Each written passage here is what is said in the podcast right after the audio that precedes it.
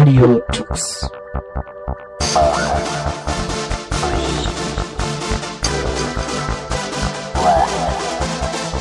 The German Linux Radio, the German Linux Radio.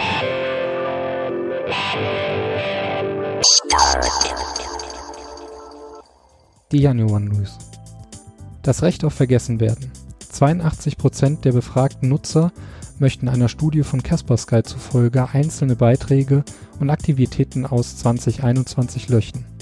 Befragt wurden mehr als 8500 Personen ab 16 Jahren in elf Ländern. Deutsche Verbraucher bereuen mehrheitlich Posts, Likes und Tags, die sie im letzten Jahr veröffentlicht haben. Hardware. Steam Deck Start angekündigt. Valve hat den Start seiner auf Arch Linux basierenden mobilen Spielekonsole offiziell für den 25. Februar angekündigt. Security. Zero-Day-Lücke in QNAP NAS.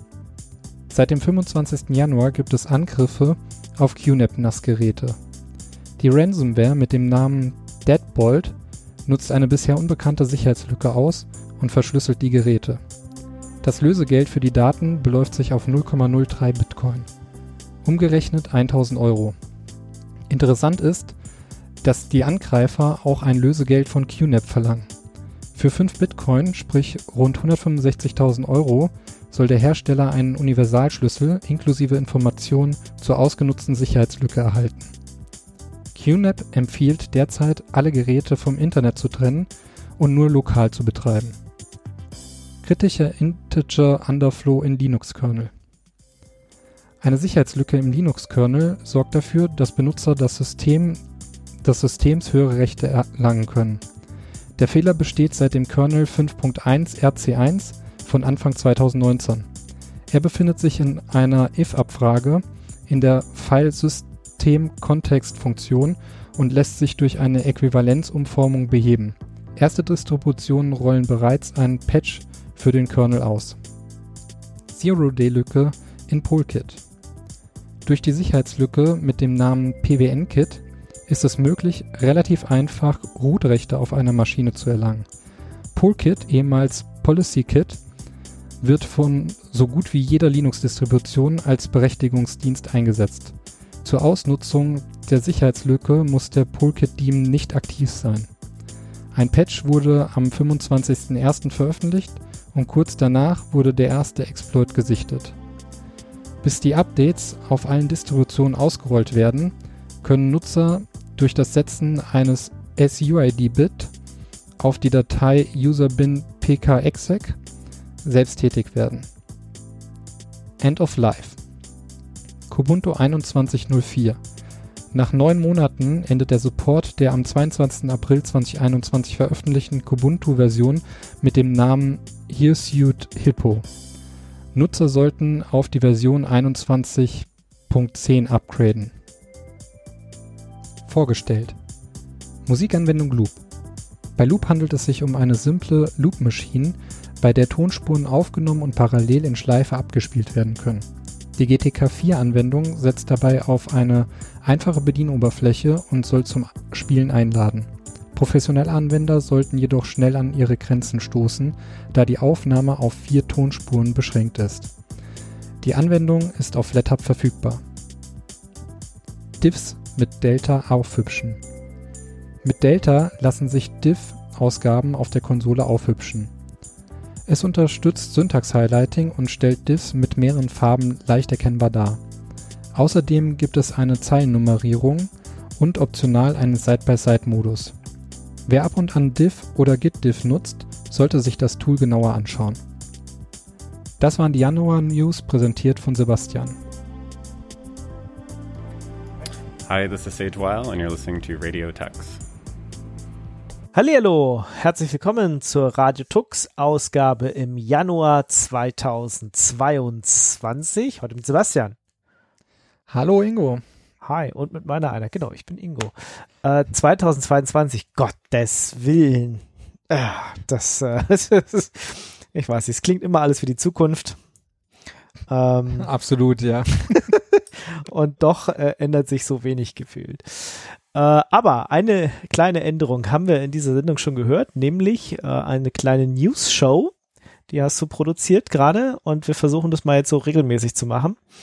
Das heißt, in, in vor, das allererste in der Sendung werdet ihr so ein paar Neuigkeiten aus den letzten paar Wochen hören und ähm, ja, vielleicht das, was der ein oder andere sich noch so nettes dazu ausdenkt. Und dann kommen die Beiträge und heute wollen wir uns mal mit dem Thema Passwort, Passwortsicherheit, Passwortmanagement, Passwortmanager beschäftigen und äh, gucken, was ein gutes Passwort ausmacht. Was macht denn ein gutes Passwort aus? Was, was muss man denn haben? Was, worauf muss man denn achten? Ja, an für sich ist das äh, gar nicht so schwierig. Ach, äh, was? und dann doch wieder sehr schwer. Genau. Ähm, Wie ist denn dein Passwort? genau. Das ist schon mal die Regel Nummer eins. Kein Passwort an Fremde, also an Dritte weiterreichen. Und wann bist du geboren und was war dein Lieblingshaustier, das du in der ersten Wohnung im, äh, keine Ahnung. Wenn ich diese Fragen immer lese irgendwo, das ist, das ist echt furchtbar. Ich finde das so schrecklich, dass man, dass, dass die vor allem immer vorgegeben sind, statt Ja. dass man, dass man sich dann eine eigene Frage überlegen kann, auf die ich dann auch eine Antwort weiß, weil auf die anderen Sachen habe ich irgendwie keine Antwort, zumal die Dinge meistens relativ leicht sind herauszufinden. Der Mädchenname deiner Mutter. Das ist so, Ja, ne, es ist jetzt irgendwie alles nicht so schwer, ja, mit Ja. ein bisschen Recherche. Und vor allem, dass Ähm, man dann hat- auch drei hat Sachen braucht. Also ich finde das finde es ja dann immer schlimm, dass man dann auch gleich drei Sachen hintereinander angeben muss. Als würde Ja, nicht, als würde dann- nicht ein so ein Scheiß reichen. Und dann wird die Liste immer, immer kürzer. Also man ne- wählt ja als erstes die Frage, die man so, ja, da weiß ich sicher noch die Antwort später. Ja, und dann wird es halt immer unwahrscheinlicher, dass man die Antwort weiß. Und wenn du dann wirklich mal ein Problem hast, dann musst du mindestens zwei der drei Fragen beantworten. Und Ja. du scheiterst halt einfach. Genau. Gut, jetzt haben wir uns Genau. schon darüber lustig gemacht, äh, wie man vielleicht Passwortabfragen oder Passwortwiederherstellungsfragen nicht macht. Aber was macht ein sicheres Passwort aus? Ich glaube, das BSI oder so gibt da so ein paar Empfehlungen. Ne? Die haben irgendwie mal, das haben sie auch erst vorletztes Jahr oder sowas mal geändert, auf einen aktuellen Stand gebracht. Da gibt es irgendwie Ja, so eine also- Richtlinie. Die, die Seite vom BSI ist sogar sehr ausführlich und sehr gut gemacht darüber. Ähm, die geben sehr viele Tipps, haben teilweise auch Videos, Erklärungen dazu. Ähm, also und auch solche kleinen Infotafeln, die man sich ausdrucken kann oder sowas, äh, wo einfach nochmal erklärt wird in kurzen, äh, knappen Sätzen, wie, wie man das halt, also wie man sich ein sicheres Passwort überlegt. Ähm, ist auf jeden Fall für jeden mal ein Blick wert. Die Sachen, die da draufstehen, sind, sind ganz, äh, sind auf jeden Fall ganz aktuell und auch, ähm, ja, eigentlich auf der Höhe der Zeit mit, mit dem, was sie da so vorschlagen. Ich denke, wir gehen erstmal, warum, warum brauchen wir denn eigentlich ein sicheres Passwort? Ja, ähm, oder, ja, die Frage mit dem, was, wa- was ist ein sicheres Passwort, das können wir auch mal von der anderen Seite halt betrachten. Was ist ein unsicheres Passwort? Ja, wenn wir 1, uns 2, 3, heute- 4, 5. Zum Beispiel, genau. Aber warum, warum ist 1, 2, 3, 4, 5 heute unsicher? Also ich meine, das war schon immer unsicher, aber ähm, das ist übrigens auch das erste Beispiel, was es beim BSI auf der Seite gibt. Das ist, glaube ich, direkt im zweiten Satz genannt. ähm, ist halt Aber eben so vielleicht der ja, 1, 2, 3, 4, 5, 6, 7, 8. Viel besser.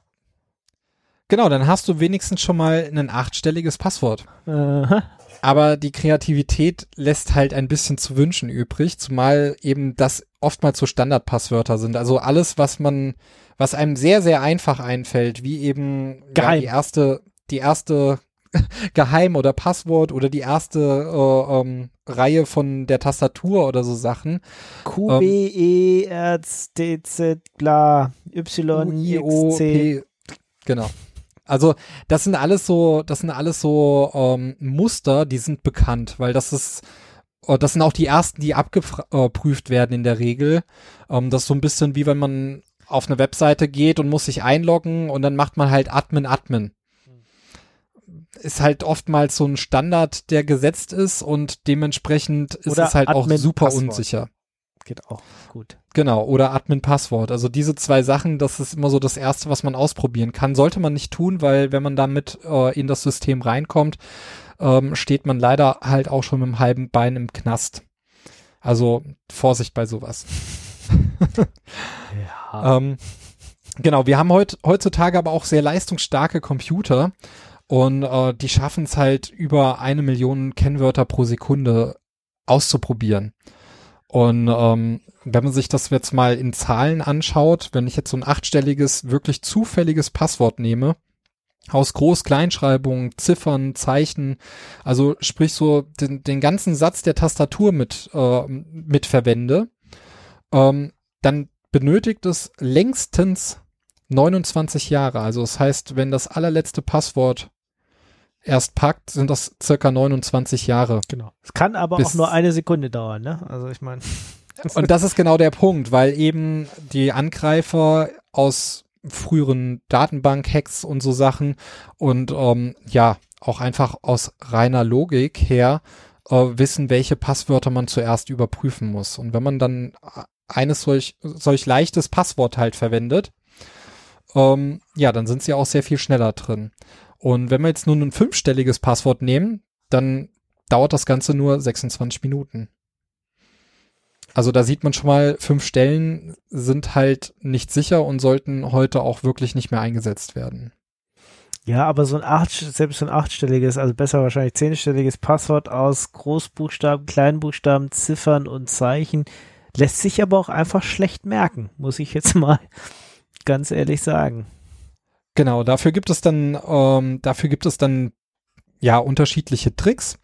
Ähm, und auch das BSI hat dafür direkt einen der bekanntesten Tricks eigentlich auf Lager, ähm, der eben noch recht sicher ist. Man denkt sich einen zufälligen Satz aus, wie ähm, am liebsten liege ich mittags um vier am Strand auf Mallorca.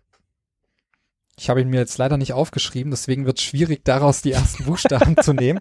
Aber ich nehme, äh, man, man schreibt sich so einen Satz auf und dann nimmt man sich davon die ersten Buchstaben.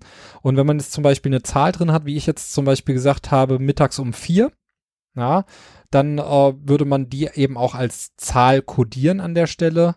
Äh, man nimmt auch die ganzen Satzzeichen mit rein und damit bekommt man schon ein sehr ausgefallenes Passwort, was lang ist und was man sich selber auch ganz gut merken kann. Ja, Weil den okay. Satz kann man sich recht Mhm. gut merken, den darf man nur niemandem verraten. Das Jetzt ist hast halt du das also Wichtigste. dein Passwort gerade verraten, ja. Genau. Und ähm, das wäre jetzt zum Beispiel ein wirklich sicheres Passwort, was man, was man nehmen kann. Das hat äh, genügend Zeichen, das hat eine Mischung aus Zahlen, Großbuchstaben, Kleinbuchstaben, äh, Sonderzeichen. Und da ist aber auch so ein bisschen die Krux drin äh, begraben, weil viele Anbieter von Online-Diensten setzen auch ähm, Passwortrichtlinien ein die sind erstmal per se nicht schlecht und sollten auch verwendet werden. Das heißt, ähm, am besten ist es, dass man, dass, dass die Plattform schon überprüft, ob ein Passwort, was eingegeben ist, äh, bestimmte Kriterien erfüllt. Ähm, das Problem ist aber, wenn man jetzt ganz string, äh, strikte Regeln hat, wie das Passwort muss acht Stellen haben, darf aber auch nicht länger sein. Ja, so, Ähm, also sowas geht mir ja echt auf den Keks. Wenn, wenn sie dann sagen, ihr Passwort ist zu lang, ja, weil du 14 Stellen eingegeben hast, und dann denkst du, sei, habt ihr einen an der Waffel oder was? Benutzt ihr noch Windows 98, dass ihr keine längeren Passwörter speichern könnt oder was ist euer Problem? Ganz Also- genau, das ist, das ist halt schon ein sehr, sehr großes Problem letzten Endes. Also wenn sie jetzt natürlich sagen, okay, ähm, 14 Zeichen ist zu lang und du darfst 12 eingeben, ähm, dann hast du jetzt schon zwischen 8 und 12 Zeichen. Ähm, da, da ist es dann auch schon wieder so, dass, dass die Sicherheit gegeben ist. Aber wenn du jetzt wirklich nur acht Stellen eingeben darfst, äh, reduziert sich das, was ein Angreifer ausprobieren muss, enorm. Ja, und wenn ich dann auch noch weiß, okay, von den acht Stellen muss mindestens ein Großbuchstabe, ein Kleinbuchstabe, ein Sonderzeichen drin sein. Und die Sonderzeichen sind vielleicht auch noch reduziert, weil das ist auch nochmal so eine, ein leidvolles Thema, dass man sich dann was, dass man ein tolles Passwort hat und dann äh, sagt er, ja, nee, das Passwort geht nicht. Weil man halt dann ein Ad drin hat und ein Ad darf man halt nicht verwenden Ja. mm. oder so Sachen. Ne? Ähm, deswegen, also man sollte die Nutzer schon dazu bewegen, möglichst kreative Passwörter zu verwenden, sprich auch Groß-Kleinbuchstaben und Co.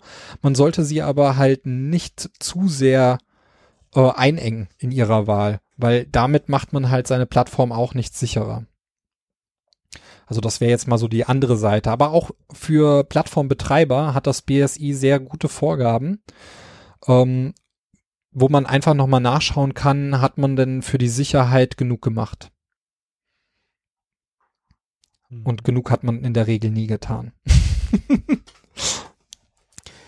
Ja, wobei ich, es gibt natürlich auch, auch äh, Regeln, äh, die ich für ein bisschen Banane halte, wie zum Beispiel sein Passwort alle x Monate zu ändern. Also hat das BSI Gott sei Dank ja mittlerweile rausgenommen, aber das war auch Ganz lange genau. Zeit stand Bestandteil. Ähm, und das verführt halt auch dazu, wenn man halt sich nicht an so einen Satz hält oder sich dann jedes Mal einen neuen Satz zu überlegen, weil sich das Passwort ja jedes Mal ändern muss. Also das Naja, also dann in der Regel ist es ja dann so, dass die Leute ein relativ einfaches Passwort nehmen, da eben ja den Satz dann einfach die Zahl 4 hochzählen, ja, bis sie dann irgendwann bei 12 angekommen sind. Äh, oder vielleicht dann auch noch einen anderen Faktor mit reinnehmen. Also meistens ist ja so, dass man dann 13 Mal hintereinander nicht das gleiche nehmen darf, dass man halt ver verhindert, dass man hochzählt. Ähm, ja, aber da haben sie dann halt irgendwie vergessen, dass man ja auch einfach das Jahr hinten dranhängen kann. Damit hast du jedes Mal ein uniques Passwort und kannst trotzdem äh, die Monate hochzählen. Und aus genau dem Grund hat das BSI diese Regel halt auch verworfen mittlerweile. Was ein Glück. Ja, es gibt immer noch genug Unternehmen, die die Leute dazu zwingen, ihre Ja, trotzdem Passwörter. ist die Empfehlung vom BSI mittlerweile, das Passwort trotzdem einmal im Jahr zu wechseln. Also ähm, das zumindest mein letzter Stand. Ich habe mir jetzt nicht mehr alle Seiten durchgelesen, aber ähm, der letzte Stand war, dass es gibt ja auch noch mal diesen Passwortwechseltag ja, nee, und finde ich nicht gut. Ich muss gestehen, habe ich auch noch nie mitgemacht. Ähm, ich habe einige Passwörter, die ich schon sehr, sehr, sehr lange habe. Ähm, ich weiß nicht warum ich sie nicht austausche, aber ich fühle mich an der Stelle sehr sicher. Aber da kommen wir später noch drauf zu sprechen, warum. Ähm, vielleicht gehen wir noch mal ganz kurz drauf ein, wie das denn mit dem Hacken überhaupt funktioniert. Warum sind die denn eigentlich so schnell? Du meinst jetzt, warum die so schnell so viele Passwörter pro Sekunde durchprobieren können? Ja, oder warum, warum denn ein einfaches Passwort dann auch so schnell gefunden wird? Ähm, da gibt, gibt mehrere Methoden. Ne? Wenn du jetzt ein leichtes Passwort verwendest, was weiß ich, was aus Baum und einer Zahl besteht oder Baum oder Apfelbaum oder so oder Baumapfel dann vielleicht noch, dann äh, geht das auch ziemlich schnell äh, nach Wörterbuchattacken. Das heißt also, man nimmt Deutsch, Englisch, keine Ahnung, Französisch, Spanisch, alle Wörterbücher, die man so kriegt und ähm, geht dann einfach mal dagegen. Ähm, und das funktioniert natürlich auch viel schneller als jetzt ein zufällig generiertes achtstelliges Passwort, Groß-, Kleinschreibung, Ziffern, Zahlen, alles durchzuprobieren. Also wer denkt, ähm, er nimmt ein Passwort, was auf irgendeinem normalen Wort basiert, alleine, der fliegt halt auch schnell auf die Schnauze. Ja gut, dann tausche ich einfach ein paar Buchstaben durch Zahlen aus. Das Ja, steht ja dann nicht mehr im Wörterbuch drin. du meinst, wenn du so Leadspeak machst? genau. Ja, das äh, wissen die Hacker-Cracker mittlerweile auch, dass das gerne gemacht wird. Also sprich, die wenden das halt äh, auch auf die Wörterbücher an und lassen diese Passwörter halt auch ausprobieren an der Stelle. Korrekt. Ja, da musst du dir dann schon nochmal deinen eigenen, äh, was weiß ich, Cäsar-Chiffre überlegen, damit es nicht funktioniert. Ja, was man vielleicht noch dazu sagen kann, also es geht nicht nur um einzelne Worte an der Stelle, sondern teilweise auch um ganze Sätze. Ähm, sehr, sehr beliebt ist halt auch, dass Leute sich, äh, ähm, um ein langes Passwort zu haben, einfach irgendwie einen Liedtext nehmen oder ein Zitat aus einem Film oder so Sachen. Ähm, weder, weder für die Variante, dass man sich einen Satz überlegt und die Anfangsbuchstaben verwendet, noch als ganzen Satz ist das ein, äh, ein sicheres Passwort, weil auch diese Passwörter sind halt in solchen Wörterbuchattacken Schon drin, problemlos ähm, durchzuprüfen. Ja, okay. Und ähm, dann kommt es noch dazu, es gibt halt große Ta Passwortdatenbanken, die, wenn man sowas professionell macht, besitzt man die natürlich auch. Äh, die sind auch online an verschiedenen Stellen zu finden. Äh, ich hatte da auch irgendwann mal Zugriff auf eine mit über 30 Gigabyte Passwörtern. Und wenn man sich das überlegt, also wenn man jetzt einen Textfile anlegt mit, mit äh, Wörtern drin, bis man da auf 30 Gigabyte kommt, dauert's ein bisschen. Also da stehen dann halt wirklich sehr viele Passwörter drin. Ähm, Hast du mal geguckt, ob deins drin steht? ähm, jein.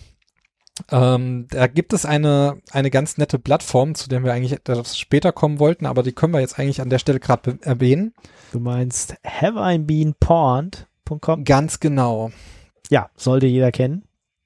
Genau, das ist eine sehr gute Anlaufstelle, ähm, gegen die man eben ähm, ja mal sein, seine E-Mail-Adresse schmeißen kann oder ähm, auch den Benutzernamen oder vielleicht auch einfach nur ähm, schauen kann, ob der Dienst, den man verwendet, dort irgendwie äh, vertreten ist. Und äh, gerade wenn man die E-Mail-Adresse dort reinschmeißt, dann kriegt man halt zurückgeschmissen, äh, wo denn überall überall diese E-Mail-Adressen in diesen Datenbanken auftaucht. Ja, es passiert öfter. Also, dass man da auftaucht Also irgendwo. Ob das dann schlimm ist, muss man dann immer noch selber entscheiden.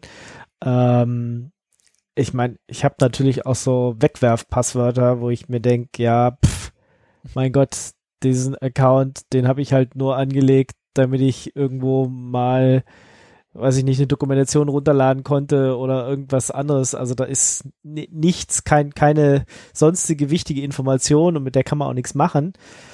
Ähm, aber wenn das halt bei Diensten passiert, was weiß ich, weiß ich nicht, was groß gehackt wurde, na, nach dem Motto Netflix oder sowas, da könnten dann halt schon Passwörter verwendet sein, die man eventuell auch woanders benutzt. Und dann muss man sich äh, überlegen, dass man sein Passwort wirklich ändert. Wenn ihr Passwörter dann mehr als einmal verwendet. Ein, die richtig Das ist machen das natürlich eine Todsünde schlechthin. nicht. Komm, wie- das machst du doch auch, gib's zu. Ähm, jein.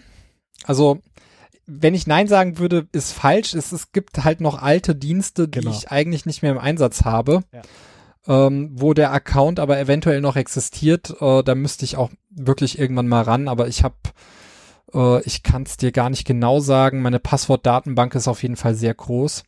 Ähm, ich habe schon alleine selbst gehostete Dienste sind das äh, locker mal 40 Passwörter.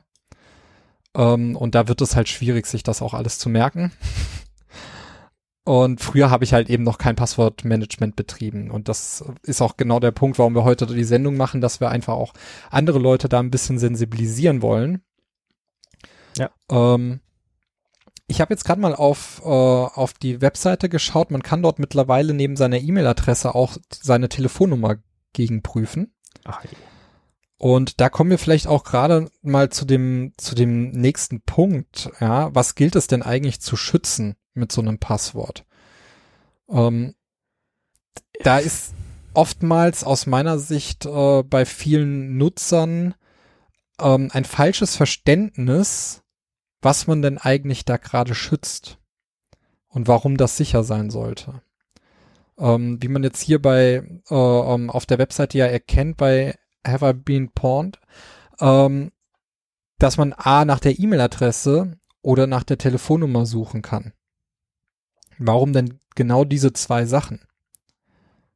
Weil man die halt oftmals als Benutzernamen eingeben muss.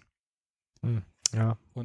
Wenn man die als Benutzernamen eingeben muss, ist es in der Regel auch so, dass die irgendwie verknüpft sind mit diesem Konto. Und ähm, die wenigsten verstehen zum Beispiel, dass eigentlich das Tor zur persönlichen Welt die E-Mail-Adresse ist und das Smartphone. Also komme ich jetzt an das Smartphone von jemandem ran und das ist nicht gesperrt, was leider viele Menschen auch machen, ähm, dann habe ich meistens freien Zugang zu allen Social Media Teilen. Ich kann auf die E-Mails zugreifen. Ich kann mich problemlos wahrscheinlich sogar zum Teil authentifizieren bei Banken und Co. Einfach, weil ich Zugriff auf den wichtigsten Teil, also den wichtigsten Schlüssel habe an der Stelle. Ja. Und genau das gilt es halt mit einem wirklich guten Passwort und mit einem wirklich guten Management eben zu schützen. Gerade auch die E-Mail-Adresse. Wenn ich Zugriff auf eine E-Mail-Adresse habe, Ja, dann kannst ist du dich oftmals überall einloggen bei allen Diensten, weil hatten wir ja gerade vorhin schon, wenn nicht gerade noch irgendwelche komischen Sicherheitsabfragen sind, meistens kriegst du ja den Reset einfach an die E-Mail-Adresse geschickt, ohne dass du irgendwelche doofen Fragen beantworten musst und dann kannst du auch überall die Passwörter neu setzen. Genau, weil jeder Dienst eigentlich sagt, okay, die E-Mail-Adresse ist ja meine Frage, die ich beantworte. Und ähm, an für sich erstmal keine so schlechte Idee, vor allem wenn jetzt halt die E-Mails dann auch verschlüsselt zwischen den Servern ausgetauscht wird, werden. Ähm, das machen die großen Anbieter in der Regel auch. Wobei alle Ähm. natürlich immer noch Fallback haben auf unverschlüsselt, aber ja. Ja, aber wie gesagt, da, da sind zumindest die großen Anbieter in der Regel äh, ganz gut dabei. Ähm, das Problem ist aber halt, das Passwort bei allen Diensten, die mit der E-Mail-Adresse verknüpft sind, sind nur so gut, wie die E-Mail-Adresse selber geschützt sind. Ist. Es bringt mir also nichts, wenn ich jetzt bei Facebook ein super sicheres Passwort eingegeben habe, hintenrum aber meine E-Mail-Adresse äh, ähm, ja noch das Passwort von vor 20 Jahren hat, wo ich halt äh, keine Ahnung äh, ähm, den den Mickey den Mouse Namen 1, von 2, meinem 3, 4. Vogel oder sowas Mhm. genommen hab. Ja. Das erste Haustier. Hm. Die Ja. erste Straße, in der du gewohnt hast. Äh, ja. Das war vielleicht vor 20 Jahren halt noch äh, noch kein Angriffsszenario oder auch nicht so wichtig wie heute, aber ähm, das darf man echt nicht unterschätzen. Also die E-Mail-Adresse ist mit das Allerwichtigste, was man schützen sollte. Und natürlich das Smartphone. Da Genau. hat man aber Also wenigstens guckt- auch den Vorteil. Guckt drauf, dass er zumindest für eure E-Mail-Adresse gute Passwörter verwendet. Das ist schon, schon wichtig. Beim Smartphone, naja, gut. Ja, nicht so ein leichtes Muster nehmen oder so, ne? Ja, gut, da ist halt echt dann auch so die Bequemlichkeit. Ich weiß nicht, wie oft du dein Smartphone entsperrst am Tag, aber Ja. wenn ich da jetzt jedes Mal ein achtstelliges Passwort eintippen müsste oder vielleicht sogar 14 Stellen, wäre ich relativ schnell sehr stark genervt. Um, was da ein bisschen fehlt aus meiner Sicht, ähm, ja, ist da auch so ein bisschen intelligentes Management, dass du zum Beispiel, wenn du in einem, also das haben manche Smartphones auch mittlerweile drin, dass du zum Beispiel in einem, wenn du in einem bestimmten WLAN drin bist äh, und hast das Handy dann einmal entsperrt, bleibt es danach auch entsperrt, bis du das WLAN wieder verlässt. Okay. Ähm, oder es bleibt zumindest für eine bestimmte Zeit entsperrt. Also bei Signal zum Beispiel, das ist ja ein Messenger, der hat das ganz cool gelöst. Da kann man dann halt sagen, okay, ähm, ich möchte, dass Signal auf meinem Smartphone passwortgeschützt ist, dann kommt da auch keiner einfach rein. Ähm, und wenn ich den einmal entsperrt habe, bleibt der dann, oh, also kann ich einstellen, für wie lange der entsperrt bleiben soll. Mhm. Und ähm, das ist halt sehr hilfreich. Also das heißt, wenn ich das jetzt, wenn ich den morgens das erste Mal öffne, muss ich halt das Passwort eingeben. Und äh, wenn ich dann halt bis mittags halt nichts mehr Neues bekommen habe, muss ich nochmal das Passwort eingeben. Aber wenn ich halt dann so alle halbe Stunde eine neue Nachricht kriege, kann ich halt einfach reinschauen. Ähm, und da ist halt immer so ein bisschen das, das, dieser Zwiespalt zwischen dem Luxus, dass man halt kein Ja. Passwort eingeben muss und der Sicherheit auf der anderen Seite. Ähm, ich weiß nicht, ich nutze zum Beispiel auch die Biometrie. Das ist leider nicht das sicherste äh, an für sich. Also ich habe meinen Fingerabdruck, äh, ähm, den ich da verwende. Ist jetzt nicht das sicherste, aber es ist halt so das, was am bequemsten ist. Und es hält zumindest mal so den 0815 äh, ähm, Dieb dann ein bisschen ab davon. Ja, aber deinen Fingerabdruck zu fälschen, das ist, ähm, oder ihn erst irgendwo abzunehmen, richtig, das macht halt auch keiner. Also da muss man dich dann schon explizit ähm, ja, targeten, au auserwählt haben, dass man genau dein Telefon jetzt äh, haben will. Man Das ist genau das, was ich halt jetzt damit auch meinte. Also da, das ist, der hält jetzt so den, den 0815-Räuber halt davon ab, äh, ähm, in mein Smartphone reinzukommen, wenn ich, wenn er das jetzt irgendwie mitgenommen hat. Ja. Genau. Und dann sind ja natürlich auch die richtig wichtigen Apps sind dann eben auch nochmal zusätzlich gesichert. Ähm, das kann ich auch nur jedem empfehlen. Ja. Selbst wenn es nur mit dem Fingerabdruck selber nochmal ist. Gut, dann haben wir also festgelegt, schützt bitte eure E-Mail-Adressen mit einem guten Passwort, schützt eure Telefone, weil mit den beiden äh, kann man eigentlich überall rein. Ähm, wenn ich jetzt wirklich sage, ich habe ganz viele verschiedene Passwörter, nicht nur eins, ja, äh, eins mit einem Satz vielleicht, was ich mir für mein Telefon jetzt oder für mein ähm, für meine E-Mail-Adresse ausgedacht habe, aber wenn ich für jedes äh, für jeden Online-Dienst, den ich benutze, irgendwie mir einen Satz ausdenken soll und äh, mir das auch noch alles behalten soll, das funktioniert irgendwie nicht. und Wieso? Da kannst du dir auf jeden Fall das Geld für Gehirnjogging oder sowas sparen. Ja, ja, okay, genau. also ich kann das nicht, ja, aber ist gut, wenn es Leute da draußen gibt, die das könnten, ja. Ähm, was machen wir denn da? Also da ist dann die beste Variante und auch die Empfehlung vom BSI und von eigentlich allen seriösen Seiten ähm, oder Informationsplattformen, dass man eben einen Passwortmanager verwendet. Was jetzt heutzutage auch wirklich äh, ähm, ja wichtig ist, weil ich weiß nicht, man, man überlegt immer, wo hat man denn überall ein Passwort, ja, aber ähm, dann, dann hat man, man, man hat Netflix, man hat äh, seine E-Mail-Adresse, man hat den äh, Facebook-Account, vielleicht hat man noch einen Instagram-Account oder irgendwelche anderen Social 30 Media äh, Shopping-Accounts, was weiß ich, bei Amazon, Otto, äh, IT-Shop A, B, C, D, äh, Elektronik-Shop A, B, C, D, äh, Buchhandel. Und das sind jetzt nur die Sachen, die jetzt, äh, die jetzt unsere Eltern sogar haben werden, zum Großteil. Ja, also sprich jemand, der nicht unbedingt äh, ähm, wie du und ich jeden Tag äh, äh, ja mehrere Webdienste verwendet. Ähm, dann hat man noch das Passwort für seinen Router zu Hause. Man hat äh, vielleicht sogar einen Tresor irgendwo oder so Sachen. Ähm, also es gibt halt einfach super viele Passwörter und ja, man kann sich auch einen Großteil davon vermutlich selber merken, gerade von den Diensten, die man wirklich jeden Tag einsetzt. Ähm, da kann man sich dann auch wirklich so Zufallspasswörter irgendwann merken.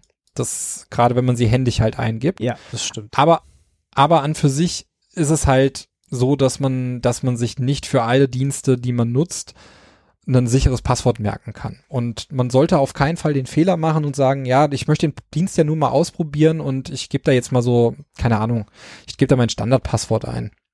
Weil man vielleicht doch noch mal irgendwie so ein altes Passwort hat, was man immer eingegeben hat irgendwo. Genau. Und dann Ähm, wartet man kurz und dann landet es auf Have I Been Pawned und dann ist vorbei. Genau, also das sollte man auf keinen Fall machen und ähm, sondern immer von vornherein ein sicheres Passwort nehmen. Äh, wir haben ja vorhin schon ähm, darüber gescherzt, dass ihr auf keinen Fall in, in Anmeldes äh, Oberflächen mal Admin Admin oder Admin Passwort eingeben sollt, weil ihr sonst dann halt ganz schnell irgendwo drin landet, wo ihr nicht landen sollt. Ähm, genau das passiert aus genau diesen Gründen, weil die Leute das in der Entwicklung erstmal so lassen und dann vergessen zu deaktivieren am Ende. Ist übrigens auch, wenn ihr selber Software irgendwo runterladet äh, und sie installiert, ähm, bitte als ersten Sachen diese Passwörter zu ändern. Ne? Ich glaube, war das nicht auch äh, diese, diese eine Corona-Sache, die irgendwie alle äh, Institute oder, oder alle äh, ähm, na, Also gerade jetzt um, eingesetzt haben, die auch irgendwie Open Source war und keine Ahnung und dann war es irgendwie immer Standardpasswort. Also bitte da auch aufpassen, Ja. wenn ihr wenn ihr Sachen selber runterladet und installiert irgendwo auf eurem Webspace, bitte die Standardpasswörter ändern, wenn es dann Standardpasswörter gibt. Ja, gute Tools haben das zwar nicht mehr, die generieren gleich eins bei der Installation, aber manche ja, haben es noch nicht und dann sollte man das dringend ändern, weil sonst lasst es bitte, Sachen zu installieren, wo ihr nicht wisst, wie das mit den Passwörtern funktioniert. Ja, dann gucken wir uns doch mal an, was es denn so für Passwortmanager eigentlich gibt. Also was, was, was haben wir denn da für Möglichkeiten? Wo, wo kann ich denn mein Passwort dann äh, äh, speichern? In welche Hände soll ich das denn geben? In die Cloud. Oder- das kam aber sehr schnell. Ja, das ist ja nicht das, was ich nicht mache, aber äh, das, was vielleicht der ein oder andere von euch da draußen tut oder das, womit es auch so ein bisschen angefangen hat irgendwie. Da gab es doch dieses LastPass, One Password oder wie, wie die alle heißen. Ähm, das war so, so eins der ersten Sachen. Ich weiß, viele benutzen das auch. Da kann man halt, hat man sich so einen Cloud-Dienstleister und hackelt da alle seine Passwörter rein und hat dann irgendwie eine lokale App laufen, die, wenn da ich in meinem Browser irgendwas gefragt werde, wird das dann automatisch da ausgefüllt oder so. Genau, das hat natürlich auch seine, also es hat seine Vorteile und aber auch seine Nachteile. Ähm, LastPass ist, ist so das bekannteste, da hast du recht. Ähm, die Oder hatten, One Password oder so, das gibt's glaube ich auch noch. genau, OnePass äh, gibt's auch noch, aber es war dieses, ähm, also LastPass war, ist, ist glaube ich mittlerweile so der größte in dem Bereich. Auf jeden Fall, ähm, die hatten aber auch schon mal eben eine Sicherheitslücke. Ich kann mich noch vage dran erinnern. Ähm, ich weiß nicht mehr genau, was, was da genau passiert ist, aber ich weiß, dass sie mal da einen größeren Fauxpas hatten. Ähm, und das ist natürlich auch immer so das Problem bei so einer, so eine große Passwort, ja, also so ein Dienst, der so viele Passwörter äh, von verschiedenen Menschen äh, ähm, speichert, ist natürlich auch sehr interessantes, ein sehr interessantes Angriffsziel. Äh, wenn ich mich nicht ganz irre, haben die mittlerweile die Passwörter so gesetzt, dass die, dass sie nur noch auf dem Gerät entschlüsselt werden oder so Sachen. Also da sind schon, ähm, es ist sicherer als, als kein Passwortmanager einzusetzen, auf jeden Fall. Ja, aber man macht sich natürlich auch äh, abhängig von diesem Dienst und äh, ich meine, die meisten müssen Geld verdienen. Äh, entweder bezahlt man sie dann ordentlich. Wenn man schon einen Passwortmanager einsetzt, äh, sollte man auch gucken, dass, dass, äh, dass du nicht das Produkt bist, also deine Passwörter nicht das Produkt von diesem Auf jeden Fall. sind, sondern man ihn dann vielleicht bezahlt. Aber es kann natürlich auch jederzeit sein, dass sich das Businessmodell irgendwann nicht mehr lohnt und der dicht macht und dann alle Passwörter weg sind. Also Also ich habe jetzt gerade mal bei LastPass aus Interesse draufgeschaut und muss sagen, ich bin gerade erstaunt, wie günstig es doch ist. Ähm, so ein Familienaccount für sechs Premium-Lizenzen kostet 3,90 Euro im Monat. Also war ich jetzt gerade ein bisschen irritiert. Hätte ich jetzt äh, etwas teurer vermutet. Okay. Aber ja, ähm, Ja, aber wenn es genug Leute machen, also ich meine, und Passwörter, ich meine, so, so viele Daten sind es nicht, ja, die da Genau. gespeichert werden. Also Ja, diese 30 Gigabyte, das sind halt dann schon viele Daten, aber äh, äh, viele Passwörter, aber das kriegt man selber halt einfach nicht hin. Ähm, es ist natürlich sehr luxuriös, wenn man jetzt so einen Dienst verwendet, dann habe ich dann einen äh, Browser-Add-on, dann habe ich eine, vielleicht sogar eine Anwendung direkt auf dem Computer, mit der ich das nochmal sehr schön verwalten kann. Ähm, ich habe eine App für auf Smartphone, wo ich die Passwörter drin habe. Ähm, ja, es ist eigentlich ziemlich einfach, das, die Passwörter dort zu handeln. Und was natürlich auch ganz nett ist, dass diese, diese Online-Dienste ähm, oftmals auch noch so ein paar Zusatzfeatures bieten. Ähm, ich weiß jetzt nicht, ob das bei LastPass der Fall ist, aber es gibt ja auch Open-Source-Anwendungen wie Bitwarden.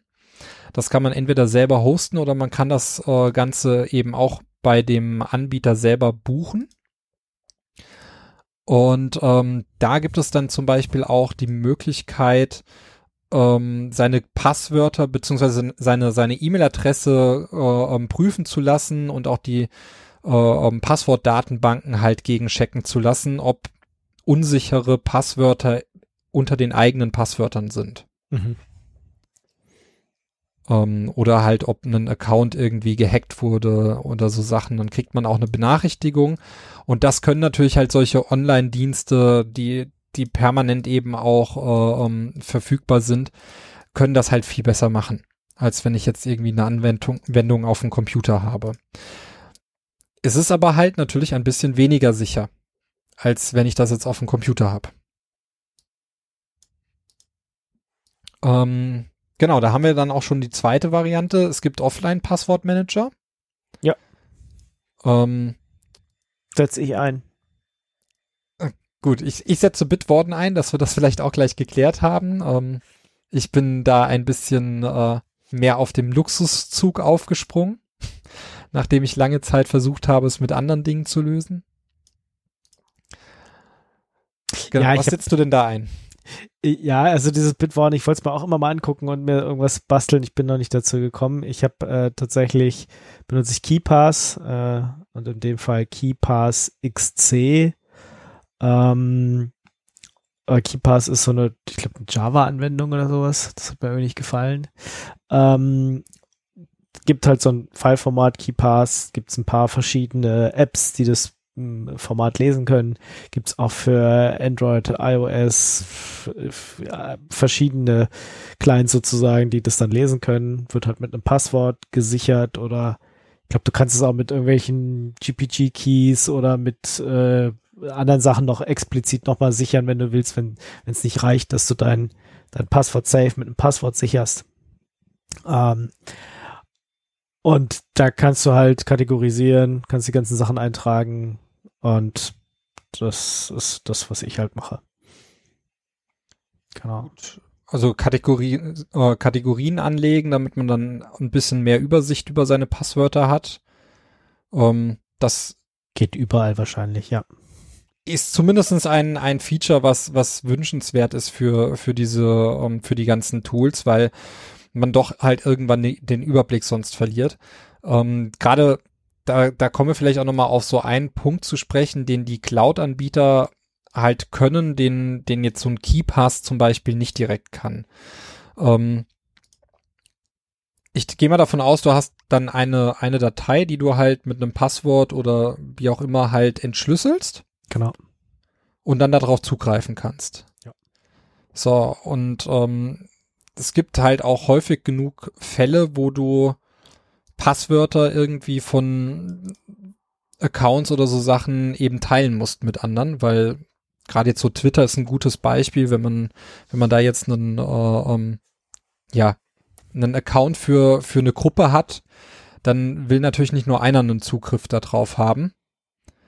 Ähm, ich weiß nicht, ob Twitter es mittlerweile geschafft hat, das irgendwie anders zu lösen, aber geht- früher geht muss auch man anders, da eben sein aber ja. Teilen. Ja. Und so hat man das halt auch bei manch anderen Software oder sowas, dass man eben das Passwort irgendwie mit anderen teilen muss. Und das wird dann jetzt mit KeyPass schon wieder schwer. Weil du hast ja, also dann brauchst du auf jeden Fall irgendwie ein separates File, wo dann beide das Passwort für dieses, für diese Datei dann wiederum kennen.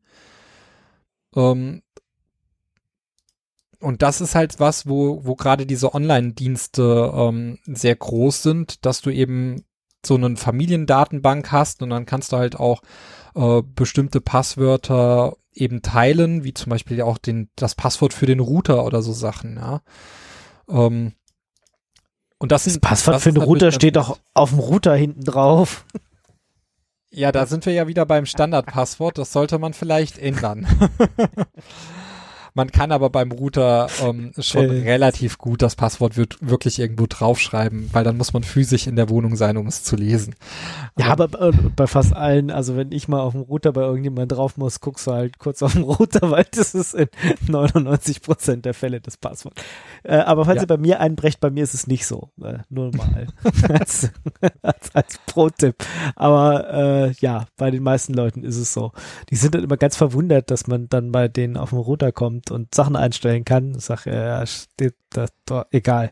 Also auch da empfiehlt es sich sogar sehr, sehr dringend, die Passwörter zu ändern, weil da gab es auch schon oft genug Sicherheitslücken, wo man dann Passwörter aufgrund der MAC-Adresse des, des Geräts und Co. Ähm, zurückrechnen konnte. Ähm, oder dass teilweise von bestimmten Gerätereien waren dann die Passwörter in, in einer bestimmten Logik einfach nur hochgezählt worden. Und ähm, deswegen sind auch diese Standardpasswörter auf jeden Fall zu ändern. Und es ist immer schön, das Passwort vom Router nicht am Router ablesen zu müssen, weil dafür muss man halt ja erstmal zum Router wieder hingehen. Und dann hat man immer so dieses Ding, dass man vielleicht dann das Handy mitnimmt, dass man das Bild machen kann, dann hat man das Ganze auch nochmal als Foto auf dem, auf dem Smartphone Oh und ja. zack hat man eben wieder äh, Stellen, wo es halt nichts zu suchen hat. Na? Ähm, also man merkt, es gibt viele Facetten, äh, was das Passwortmanagement anbelangt. Das sind aber eigentlich gar nicht so viele Regeln, die wir am Ende aber auch nochmal ganz kurz zusammenfassen werden an der Stelle. Ähm, genau, also der große Vorteil eben von diesen Online-Diensten ist eben einmal nochmal dieses, dieses Verteilen. Wenn man das natürlich dafür keinen Use Case hat, äh, bietet sich's an, eben so einen Offline-Dienst zu nehmen. Du hast jetzt KeyPass vorgestellt. Ähm, es gibt dann auch nochmal äh, ähm, ja, Konsolentools. Die sind vielleicht auch sehr praktisch, wenn man sowas, äh, ähm, das kann man vielleicht sogar wirklich dann gemeinsam einsetzen, wenn man sowas dann eben auf einem Server äh, ähm, verwendet. Also da gibt's ja dann auch Anwendungen oder irgendwelche Ba- Datenbankpasswörter oder sowas, an die man dann rankommen muss mal. Ähm, das ist, wäre zum Beispiel eine Möglichkeit, äh, äh, da die gemeinsame Verwaltung etwas zu äh, erleichtern. Und ähm, da gibt es dann das einmal GoPass und Pass. Also es sind relativ kreative Namen. Ja, äh, wobei äh, GoPass auch ein Drop-in-Replacement für Pass ist. Also ist halt in Go geschrieben, aber ansonsten verhält sich wohl so ähnlich. Äh, du hast da die Möglichkeit, äh, oder wenn, wenn du es wenn du es einrichtest, generiert es erstmal einen GPG-Key ähm, für deine E-Mail-Adresse und damit werden dann die Passwörter verschlüsselt und dann kannst du auch wieder in Kategorien deine Sachen anlegen. Und wie das jetzt ist mit dem Teilen, habe ich noch nicht ausprobiert, da ich es selber nicht eingesetzt habe, aber es kann sein, dass das tatsächlich auch geht. Und was auch das Nette ist bei GoPass und Co., du kannst die Sachen dann zum Beispiel in irgendeinen Git, zu irgendeinem Git schieben. Ich meine, entweder hostest du dein Git wieder selber oder hostest sogar ein ganzes GitLab oder du vertraust GitHub und Co. Ich meine, wenn sie GPG verschlüsselt sind, sollte man dann an Passwörter auch nicht rankommen. Aber großes Fragezeichen wird natürlich lieber, wenn dann gleich, gleich einen eigenen Git-Server verwenden. Also Ähm, ein, ja. man muss ja dazu sagen, ein, ein, ein Passwortmanager, der muss ja bestimmte Kriterien erfüllen. Und ein Kriterium ist natürlich, oder das Hauptkriterium ist, dass die Datenbank verschlüsselt ist. Ja. Damit man einfach nicht an die Passwörter kommt. Also da muss man auch aufpassen, wenn man in irgendwelchen Programmen, die man sich installiert, Passwörter abspeichert. Äh, es gibt leider auch heute noch äh, Programme, die die Passwörter dann im Klartext irgendwo ablegen. Also bevor man irgendwie in, ja, keine Ahnung, irgendeinem FTP-Programm oder äh, irgendeiner Chat-App, die jemand anderes zusammengebaut hat, äh, sein Passwort anvertraut, sollte man da vielleicht mal ein bisschen recherchieren, wie denn die Passwörter abgelegt werden auf, auf der Festplatte, weil da eben auch sehr viele Sicherheitsmängel herrschen. Und ähm, jetzt haben wir das gerade angesprochen, das Passwort muss halt eben, also so ein Passwortmanager muss halt gut verschlüsseln. Und jetzt hat man äh, bei, bei Pass oder auch bei GoPass, ähm, ist es so, dass man jedes Passwort ist eigentlich eine Datei. Also ich hatte Pass mal eingesetzt und wenn ich mich nicht ganz irre, war das so. Du hast eben eine Ordnerstruktur, die du auch, also die dann auch wirklich irgendwie so abgelegt ist auf dem, auf dem PC. Und dann ist jedes Passwort eine Datei mhm. jeder Account. Und ähm, das, die, die schlimmste Information, die eigentlich geteilt wird, wenn du das auf GitHub stellst, ist eben, wo hast du überall einen Account. Was auch schon nicht gut ist, das zu Äh, teilen. Deswegen rate, rate ich halt davon ab, das jetzt wirklich öffentlich auf GitHub zu, zu machen. Sei denn, ähm, wobei ich glaube, es gab auch nochmal eine Möglichkeit, auch diese Namen zu verschlüsseln. Da bin ich aber jetzt ehrlich gesagt ein bisschen überfragt, schon länger her, dass ich das mal ausprobiert habe. Ähm, Äh, Ich Genau. denke, hoffe, man sieht's nicht, aber wissen ich es auch nicht, weil wie gesagt, ich habe, ich fand GoPass einfach sehr interessant, ähm, aber ich habe es auch noch nicht eingesetzt. deswegen, keine Ahnung. Aber äh, wer, Kommandozeile mag und ähm, Sachen auch teilen mit anderen über Git, das funktioniert da wohl sehr gut. Besser als jetzt äh, einen KeyPass-File über Git zu teilen, weil das mache ich so zurzeit. und äh, kann euch sagen, das ist ein bisschen anstrengend, weil dann doch immer wieder Konflikte passieren. Äh, das funktioniert halt bei GoPass wohl wesentlich besser. Ähm, ja, aber mehr kann ich dazu jetzt auch noch nicht sagen, wie die Files da abgelegt werden und äh, wie das dann gut funktioniert. Müsste man sich angucken, aber klingt auf jeden Fall so, als würde ich das mir anschauen wollen. Ja, ähm, das ist jetzt auch nochmal so der Punkt. Das hat sich halt ja auch geändert von, von früher zu heute. Ja, also ähm, du hast halt nicht mehr nur ein Gerät, wo du dich irgendwie einloggen möchtest. Also gerade bei, ich weiß nicht, wie es bei dir aussieht. Ich habe einen Computer, ich habe einen Laptop, ich habe ein Tablet, ich habe ein Handy. Ähm, ja. Ja, oder drei von jedem. Mhm. Oder so, genau. Äh, und genau das ist halt das, das Problem. Und ich will jetzt halt, wenn man, wenn man sich jetzt dann so sichere Passwörter nimmt, ähm, die 16 zufälligen Zeichen oder 14 zufälligen Zeichen oder 20 zufälligen Zeichen, die man halt nimmt, die will man halt auch nicht unbedingt auf so einer Smartphone-Tastatur eintippen. Ja. Und da ist es dann schon ganz angenehm, wenn man irgendwie das auf dem Smartphone auch einmal sein Passwort-Store hat, den irgendwie entsperrt und sich dann halt dieses eine Passwort kurz mal in die Zwischenablage verfrachtet.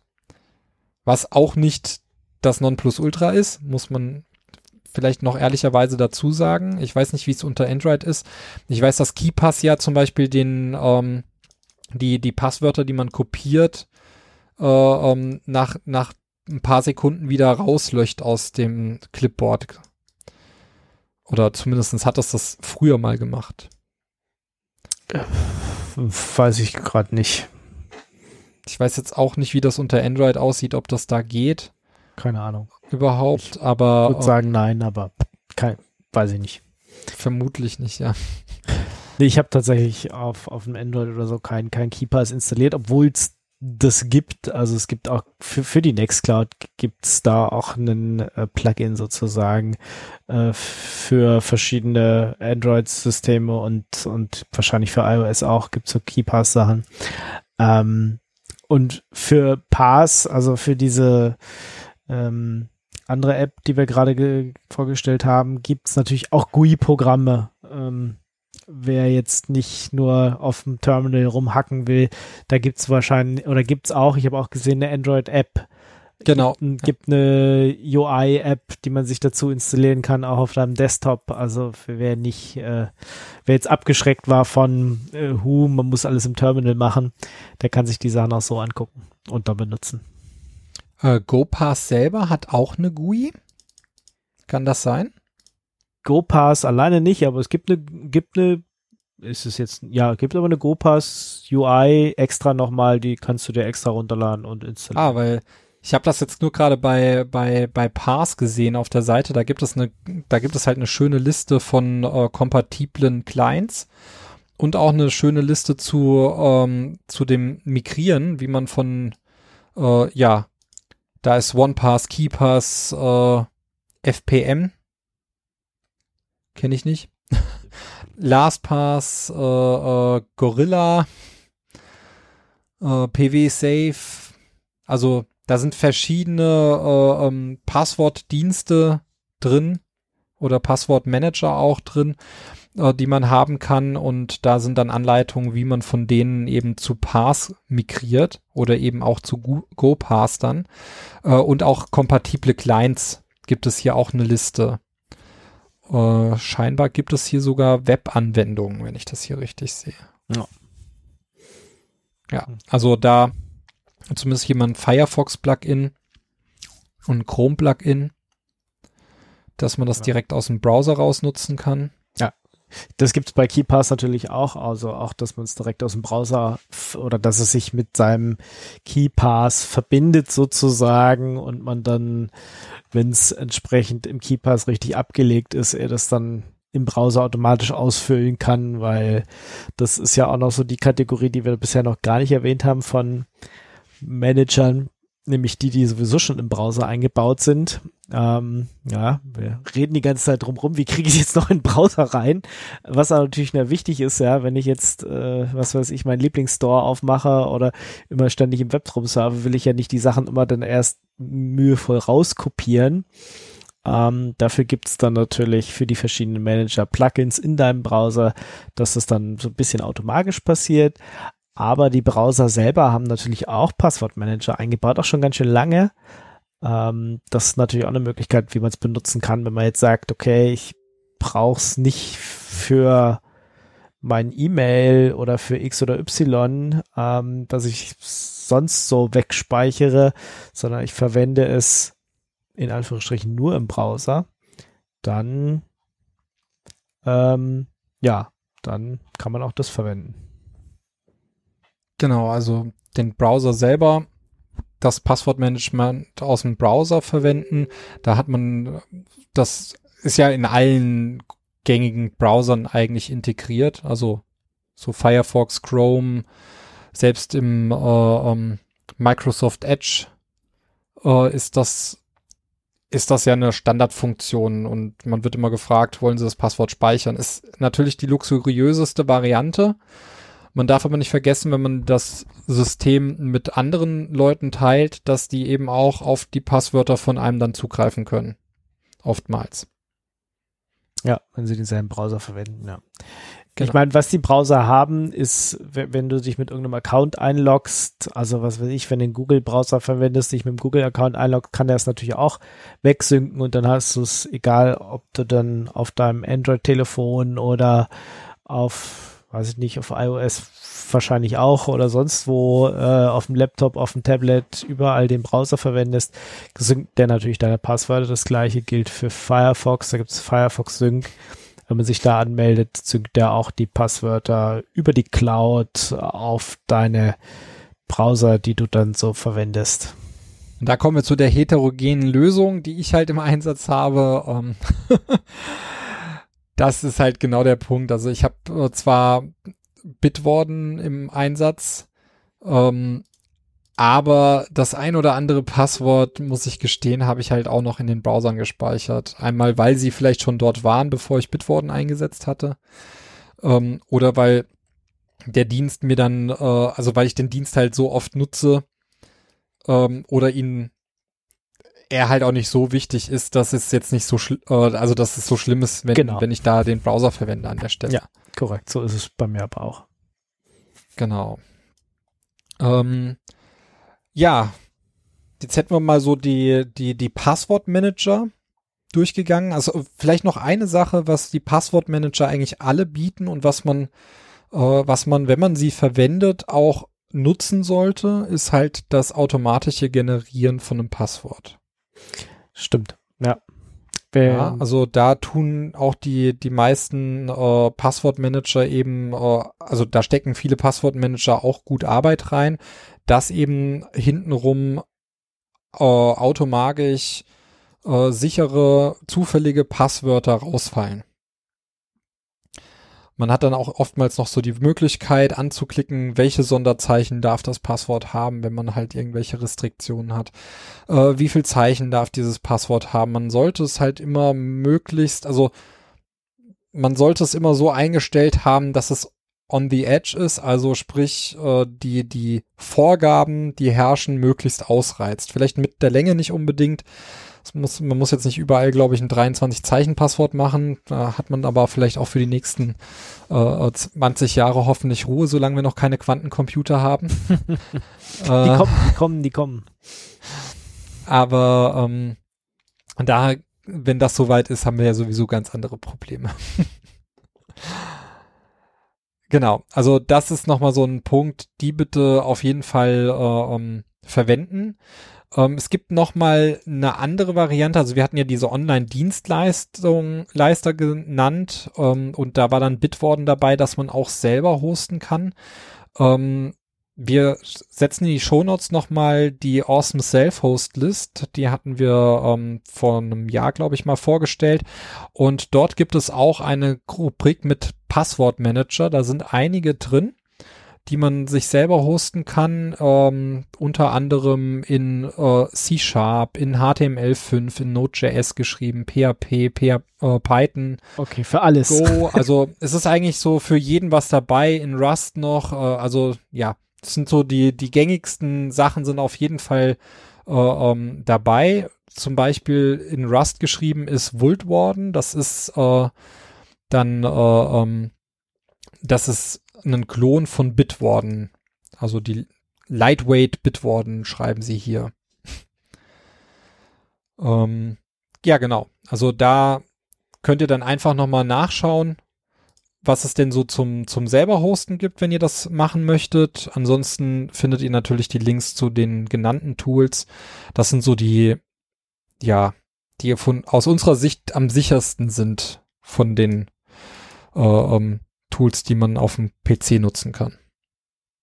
Da ist auch die Menge gar nicht so groß, außer dass man halt bei KeyPass halt irgendwie 20 verschiedene Varianten ja, über die letzten das, Jahre angesammelt hat. Ja, da sind auch wieder welche tot. Also äh, KeyPass, ja, gibt's halt schon lange. Da gab's halt mal KeyPass X, das wurde dann nicht mehr weiterentwickelt. Jetzt gibt's KeyPass XC. Also es gibt halt auch Apps, die sterben dann halt mal und deswegen ist die Liste vielleicht nicht äh, oder so lang und da muss man schon mal gucken, ob man dann die, den Client einsetzt, der auch noch weiterentwickelt wird.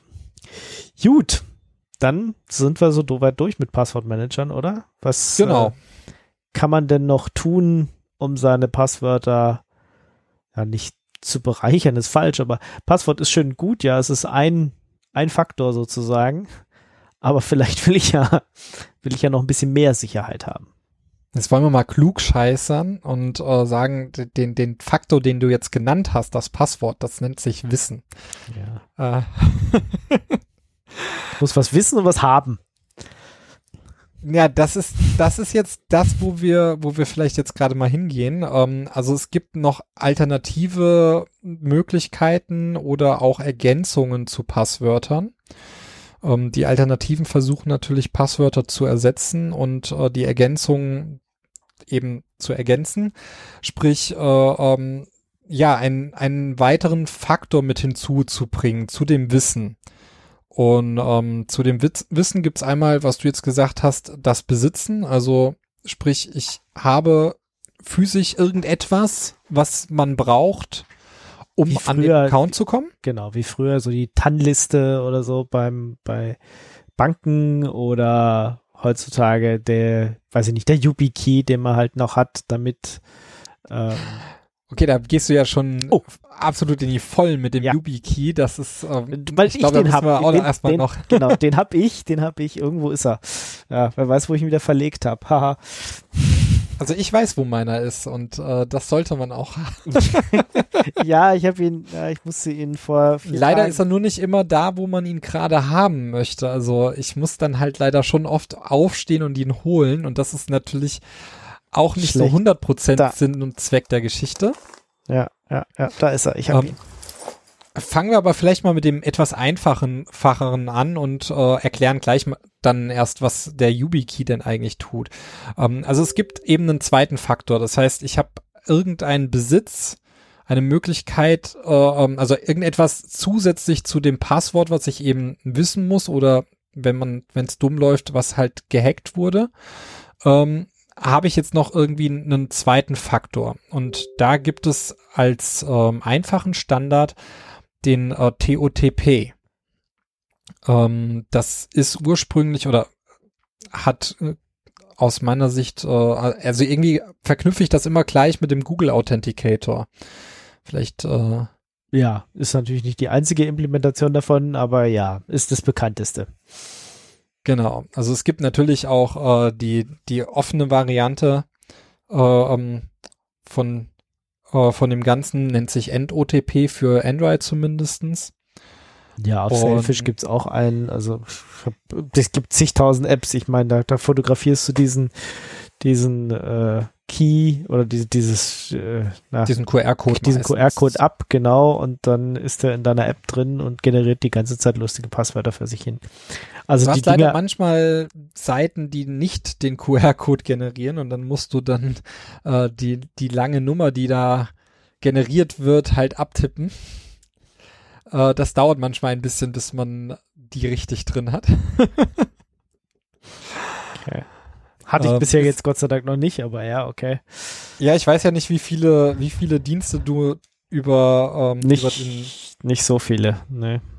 also ich habe jetzt hier, ich habe das älteste, was ich einsetze, das ist sogar eine kostenpflichtige Anwendung, die ich mir damals geholt habe, weil da gab es noch nichts, was das irgendwie zuverlässig zwischen, zwischen meinen Smartphones gesynkt hat. Und es ist halt nervig, wenn du das, wenn du diesen einen Key nicht auf deinem anderen Smartphone halt dann zur Verfügung Ja. hast. Korrekt. Hm. Ähm, genau, und deswegen hatte ich da, also habe ich jetzt immer noch im Einsatz, weil da eben einfach alte Accounts mit drin sind und selbst da sind es 1, 2, 3, 4, 5, 6, ja, weit über 20 ja, okay. Dienste, die ich da ähm, mit, mit einem Second Factor aus äh, gestattet habe. Ich weiß, es sind mittlerweile sehr viel mehr, weil nicht alle da drin vertreten sind. Ähm, ich habe andere auch mittlerweile eben über End-OTP äh, noch mit einem zweiten Faktor versehen. Also um genau zu sein, egal wo ich bin, äh, wo, wo es möglich ist, einen zweiten Faktor zu verwenden, habe ich ihn auch im Einsatz. Ja, das ist schon mal gut. Also so, so stringent bin ich da nicht. Doch, also da schon. Also den, weil der zweite Faktor mir halt einfach die Sorge, äh, und vielleicht kommen wir auch genau da drauf gleich mal, ähm, den, die Sorge nimmt, dass mein, wenn mein Passwort äh, irgendwie bekannt werden würde oder doch vielleicht zu einfach ist, steht man halt trotzdem vor verschlossener Tür. Und Ja. das ist halt der Sinn und Zweck eines zweiten Faktors. Den kriegt man nicht ganz so einfach. Das heißt, man muss ihn irgendwie halt besitzen. Ähm, jetzt beim Smartphone, okay, da ist dann immer noch so die Sache, wer hat denn da alles so Zugriff drauf? Deswegen sind diese, diese Apps in der Regel auch nochmal passwortgeschützt oder mit biometrischem Fingerabdruck oder wie auch immer. Ähm, am besten ist es natürlich, wenn man das unabhängig hat von der eigentlichen Entschlüsselung des Smartphones ähm, an der Stelle, weil es halt einfach dann die Sicherheit nochmal enorm erhöht. Genau. Also ich denke, das Bekannte ist wirklich dieses äh, TOTP. Ähm, da gibt's halt verschiedene Apps, die das können und das wird von sehr, sehr vielen Webseiten auch unterstützt. Ähm, was man auch aber ganz oft hat, ist tatsächlich per SMS. Also du hast ja gesagt Handy, ja, also was weiß ich, wenn ich PayPal oder irgendwas anderes hab, ähm, schickt das Ding halt immer erstmal eine SMS. Und auch da musst du nicht nur das Passwort wissen, sondern du musst auch das Smartphone haben. Ähm, ob ich jetzt erstmal die App aufmache und da mir den, den OTP-Key rauskopiere, sozusagen eintippe oder ob mir das Ding eine SMS schickt, ist ein ähnliches Konzept. Ja, vielleicht sagen wir mal für die Leute, die das nicht kennen, wie das denn überhaupt aussieht. Also wenn ich mich jetzt irgendwo in einem Dienst einlogge, mit so einem, äh, äh, wo ich eben diesen zweiten Faktor über dem TOTP aktiviert habe, dann gebe ich zuerst mal mein Passwort ein und dann werde ich auf der nächsten Seite gefragt, ähm, bitte geben Sie mir mal den, den zweiten Faktor. Und ähm, dann schaue ich halt in meiner App nach oder eben da, wo ich mein, mein Store habe für diese zweit, für den zweiten Faktor. Und dort ist eben eine sechsstellige Nummer, die sich alle, ich glaube, 90 Sekunden ändert. Warte, ich gucke mal Ja. da rein. Ja, Muss ich gestehen, habe ich so nicht, äh, ich, reicht immer aus, um die Daten, äh, um die Zeit einzugeben. Da steht bei dem Ja, leider gar manchmal nicht muss dabei. man aber kurz warten, weil man denkt, das schaffe ich jetzt nicht. Es ist kurz vor Ende, ja, das mache ich jetzt lieber nicht. Ich warte lieber die fünf Sekunden, bis er ein neues generiert hat. Genau. Also das ist, ist immer nur eine sechsstellige Nummer, die kann man halt sehr, sehr einfach äh, ja, übertragen und dann eben auch sich einloggen mit diesem zweiten Faktor. Und ähm, bietet eben den großen Vorteil, man muss nicht nur, äh, ähm, also man muss sich nicht so, nicht ganz so viel Sorgen um das Passwort machen an der Stelle. Ähm, du hast jetzt die SMS angesprochen. Da gibt es so ein bisschen, das ist so ein bisschen zwiespältig immer. Äh, ich weiß, dass PayPal das zum Beispiel äh, eben genauso macht. Ähm, anders ist es, wenn man die App von denen einsetzt, dann kriegst du dort eben eine Push-Benachrichtigung. Das gibt es auch von vielen äh, Diensten. Ähm, zumindestens der erste, der mir bekannt ist, der das gemacht hat, war Google. Das, wenn du halt ein Android-Smartphone hast und äh, dann konnte man in seinem E-Mail, äh, um, in seinem, ja, in seinem Google-Konto am, am Computer äh, auswählen, dass man auf dem Smartphone äh, ja verschiedene Varianten bekommt. Entweder gibt's dann da auch eine Push-Benachrichtigung, wo ich sagen muss, ja, ich bin das, ich möchte mich da jetzt einloggen. Ähm, dann gibt es die Variante, dass du eine Zahl angezeigt bekommst auf dem, auf dem Handy und musst dann äh, aus drei Zahlen am Bildschirm die richtige anklicken die dir angezeigt wird. Äh, also Google hat da wirklich sehr viele verschiedene Varianten in, in, integriert. Mhm. Es gibt nämlich noch irgendeine dritte. ähm, ja, bei den SMS ist das halt immer so ein bisschen zwiespältig, weil die lassen sich halt mit, mit einer sehr geringen, also mit sehr geringen Aufwand und auch mit sehr geringen finanziellen Aufwand eben abfangen. Dafür muss man als Hacker dann nur die Telefonnummer wissen.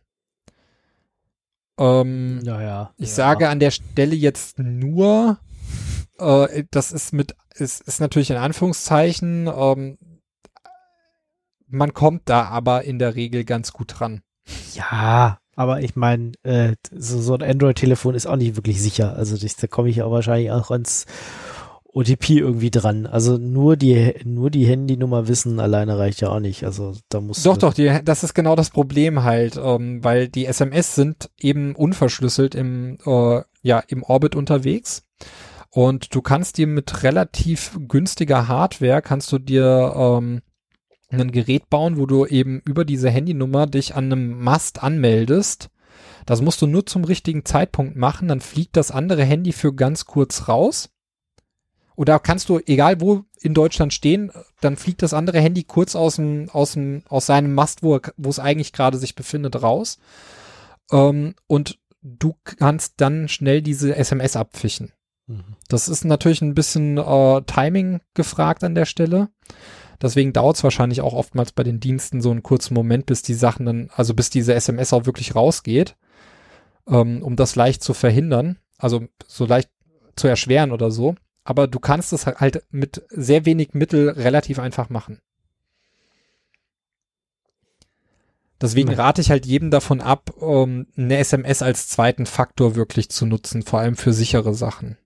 Also für Sachen, wo es wirklich relevant ist. Okay. Ähm, ja, dann hast du ja schon den YubiKey angesprochen. Ja, ich habe ihn gefunden. Sehr schön. Dann kannst du ja mal da ein bisschen was drüber erzählen. Ähm, ja, gibt's unterschiedliche. Ich habe jetzt hier noch einen, der hat eine USB-A-Schnittstelle, gibt's aber auch mit USB-C, gibt's in verschiedenen Größen. Ähm, ist ein kleiner Hardware-Token, den steckst du per USB an deinen Rechner an oder an dein Telefon und hat dann meistens eine Stelle, wo man draufdrücken kann. Ähm, und ja, das war's eigentlich. ja, und wie, wie läuft das jetzt ab, wenn du dich dann irgendwo einloggst? Äh, genau, dann fragt es halt, das? dann fragt halt, äh, drücke mal bitte auf diesen Token drauf, also auf den YubiKey und der schickt dann so eine schöne Zahlenkombination, äh, Zahlen-Buchstaben-Kombination und äh, weist sich damit aus, dass er der richtige YubiKey ist, also ist irgend so ein langer String. Ähm, und dann darf ich mich halt da einloggen. Genau, also das, das wäre dann die eine Variante, also mit diesem Zahlencode, das ist, ähm, das ist ja dann dieses, äh, ähm, ja, dieses, dieses Passwort sozusagen, was da auf diesem YubiKey gespeichert ist. Genau. Aber ähm, normalerweise, also die meisten Webseiten haben das ja wirklich als API integriert. Ähm, ich kenne das jetzt bei vielen Diensten dann so, dann kriegst du gesagt, ja, ähm, bitte einmal den zweiten Faktor einstecken und wenn man den jetzt dann einsteckt, dann kommt dann direkt äh, ähm, im Browser, dass du so, so ein kleines Pop-up, dass du genau. jetzt halt eben auf den, drücken. auf diesen Button drücken sollst. Genau. Und ähm, da wird dann aber nicht diese, dieser String übermittelt, wenn ich mich nicht irre. Jetzt Das bin ich raus.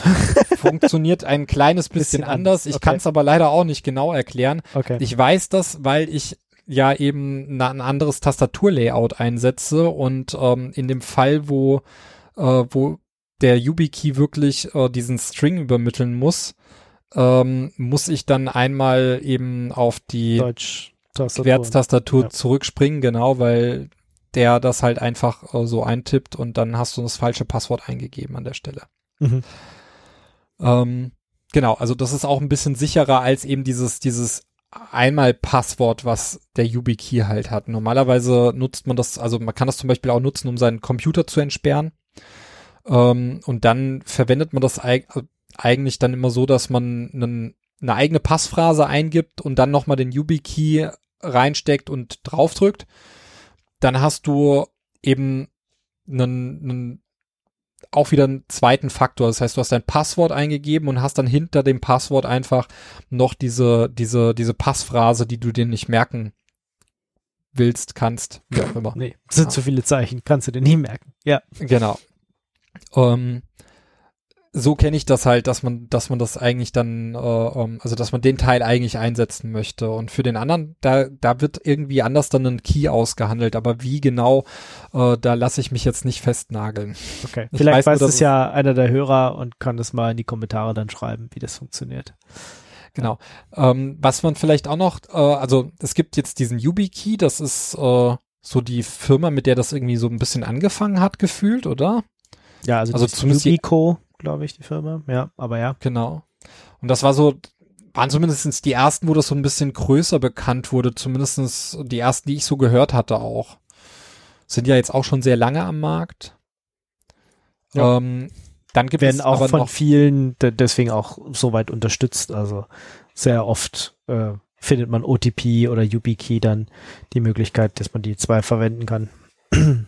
Genau, dann gibt es, äh, dann habe ich hier noch zwei weitere, die solche, die solche Schlüssel anbieten, weil der, der Nachteil von YubiKey ist halt mittlerweile, dass, äh, dass da halt nicht mehr alles Open Source ist. Das hat viele dann doch gestört auch. Ähm, mich auch lange Zeit, deswegen hatte ich lange Zeit keinen YubiKey. Ich muss aber gestehen, es ist halt vom Anwenden her sehr angenehm und einfach, weil er halt auch überall so gut unterstützt wird. Ähm, es gibt dann aber noch den Nitro Key oder Nitro Key. Das ist, wenn ich mich nicht ganz irre, sogar eine Firma aus Berlin. Oder zumindest gab es noch eine Firma aus Berlin, die auch solche Keys herstellt.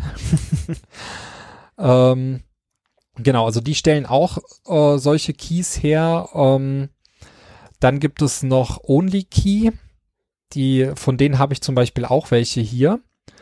Ähm, die haben dann noch mal so, ja, die haben einmal Open Hardware und auch äh, Open Software. Das ist schon mal gut, ja. Das Was bei denen ganz nett ist, man kann, ähm, ja, die haben so ein paar zusätzliche Features. Also da kann man zum Beispiel, ähm, wenn man den großen Stick hat, der hat eben äh, dann sechs, sechs Touchfelder, äh, durch die man dann halt auch einen Pin zum Entsperren eingeben kann. Ähm, und darüber kannst du dann eben auch mehrere Accounts dann entsperren. Also das heißt, du hast dann einen Pin für dein, für deinen eigentlichen Account, dann hast du einen Pin für, für so einen, ja, Fake-Account, falls du halt mal gezwungen wirst, das irgendwie rauszugeben. Und dann kannst du das entsperren. Es sieht für den anderen aus, als ob das völlig normal ist. Ja. Ähm, er kommt dann, wenn, wenn, wenn du es gut gemacht hast, halt auch in den ein oder anderen Account rein. Ähm, und da hast du noch mal so, so ganz viele andere Features dabei. Ist ganz witzig gemacht. Äh, unter anderem kann man auch dann die äh, Firmware, da gibt es dann eine Firmware, die nicht verschlüsselt, weil es gibt Länder, die, in denen ist Verschlüsselung verboten. Aha. Und wenn man da hinreist, darf man sowas eigentlich nicht dabei haben. Oh Gott. Ja, das war mir auch nicht bewusst, bis ich das halt von denen gelesen habe, weil ähm, die liefern dann auch in diese Länder den Stick mit der Firmware aus, die nicht verschlüsselt. und man kann sich dann vor Ort eben die andere Firmware dann wieder drauf spielen. Aha. Weil sie dürften es sonst halt nicht ein, einliefern. Für, mm, ja. Genau. Ähm, von denen habe ich jetzt aber auch bei äh, Kickstarter letztens den kleinen äh, Stick, der hat dann USB-C und äh, USB-A und ist auch wirklich nur noch, äh, ja, wenn man den in USB-A reinsteckt, dann ist er halt, äh, schaut nur noch so das Ende raus, das ist so wie dieser kleine YubiKey. Ähm, den habe ich jetzt auch noch mitfinanziert. Das dauert aber leider dank Chipmangel ein bisschen, bis der kommt. Also da kann man sich auf jeden Fall mal ein bisschen umschauen. Also man muss nicht unbedingt YubiKey nehmen. Äh, von den Preisen her muss man sagen, geben sich die Keys untereinander aber nicht viel. Ja, die kosten alle so 30, 40. 50 Euro, ja. Ja, 50, ja. Ja, also der YubiKey, also die, die, die normalen, die halt wirklich alle Features können. Wir können ja vielleicht mal gerade kurz mal so, so, so drüber gehen, was denn da so an Features drin sind. Also wenn ich jetzt hier bei dem Nitro Key bin ich jetzt gerade auf der Seite, die haben, ähm, die haben zum Beispiel auch eine Unterstützung für diese One-Time-Passwörter. Dann äh, haben die äh, ähm, ja Universal Second Factor, das ist dieses U2F-Protokoll, das ist auch das, was der YubiKey nämlich verwendet. Ja. Ähm, dann kann man dort auch SSH-Keys wohl drauf speichern, ähm, GPG-Keys kann man drauf speichern. Ähm, ansonsten hat er wohl auch nochmal so ein Encrypted Storage, wo man Daten von 16 bis 64 Gigabyte drauf ablegen kann. Ja, also der hat dann auch so ein paar mehr Funktionen, genauso wie dann bei YubiKey das ja auch der Fall ist. Also die unterstützen mehrere solcher Second Factor Protokolle. Oder halt eben auch ähm, bei dem YubiKey kann man auch Open, also PGB Key drauf hinterlegen und kann damit seine E-Mails dann eben verschlüsseln, entschlüsseln. Mhm. Habe ich auch noch ähm, nie benutzt, aber ja. Genau, dann sind vielleicht einige schon äh, drüber gestolpert. Es gibt nämlich auch die Möglichkeit, äh, statt wie wir das jetzt halt gesagt haben, äh, ähm, das Passwort zu ergänzen, man kann das Passwort auch ersetzen durch solch einen Hardware-Schlüssel. Ähm, und das ist dann dieser Fido 2 Standard. Ja.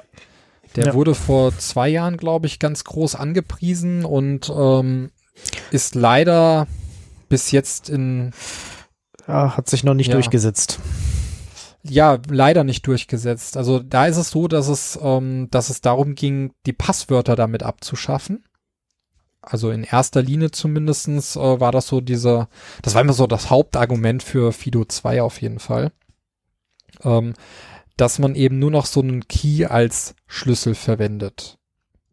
Oder sogar der Browser direkt äh, ähm, dieses Protokoll halt integriert hat und sobald du mit deinem Browser, also wenn du einen Browser öffnest, loggst du dich in deinen Browser einmal ein und kannst dich halt überall anders authentifizieren dann über diesen, diesen Key. Das ähm, ist, glaube ich, so der, das, das oberste Ziel eigentlich von, von dieser ganzen Geschichte. Wenn man es ein bisschen sicherer haben möchte, nimmt man dann eben so ein Fido-Key. Die sind meistens auch einen Ticken günstiger. Ähm, gibt es dann auch von Google und ähm, auch von Yubico und von vielen anderen Marken gibt es halt immer so diese abgespeckten Varianten, die eben nur Fido 2 können. Ähm, nur in Anführungszeichen. Und damit kann man dann äh, sich halt auch authentifizieren, ohne ein Passwort oder ohne einen zweiten Faktor dann irgendwie eingeben zu müssen. Weil man hat ja denn theoretisch den zweiten Faktor ist dieses dieser Hardware-Token. Ja. Ähm, den muss man halt dann trotzdem irgendwie besitzen. Und besitzen ist immer schwieriger, als halt ein Passwort irgendwie zu knacken. Ähm, ja, was haben wir denn noch, um ein Passwort zu ersetzen? Also wir haben es vorhin auch schon ein paar Mal genannt. Fingerabdruck. Genau, oder dann äh, bei Apple ganz bekannt die Face ID, ähm, Ja. die zumindestens zumindestens laut Apple sicherer als ein Fingerabdruck sein soll. Ah, das ist doch nur Marketinggewäsch.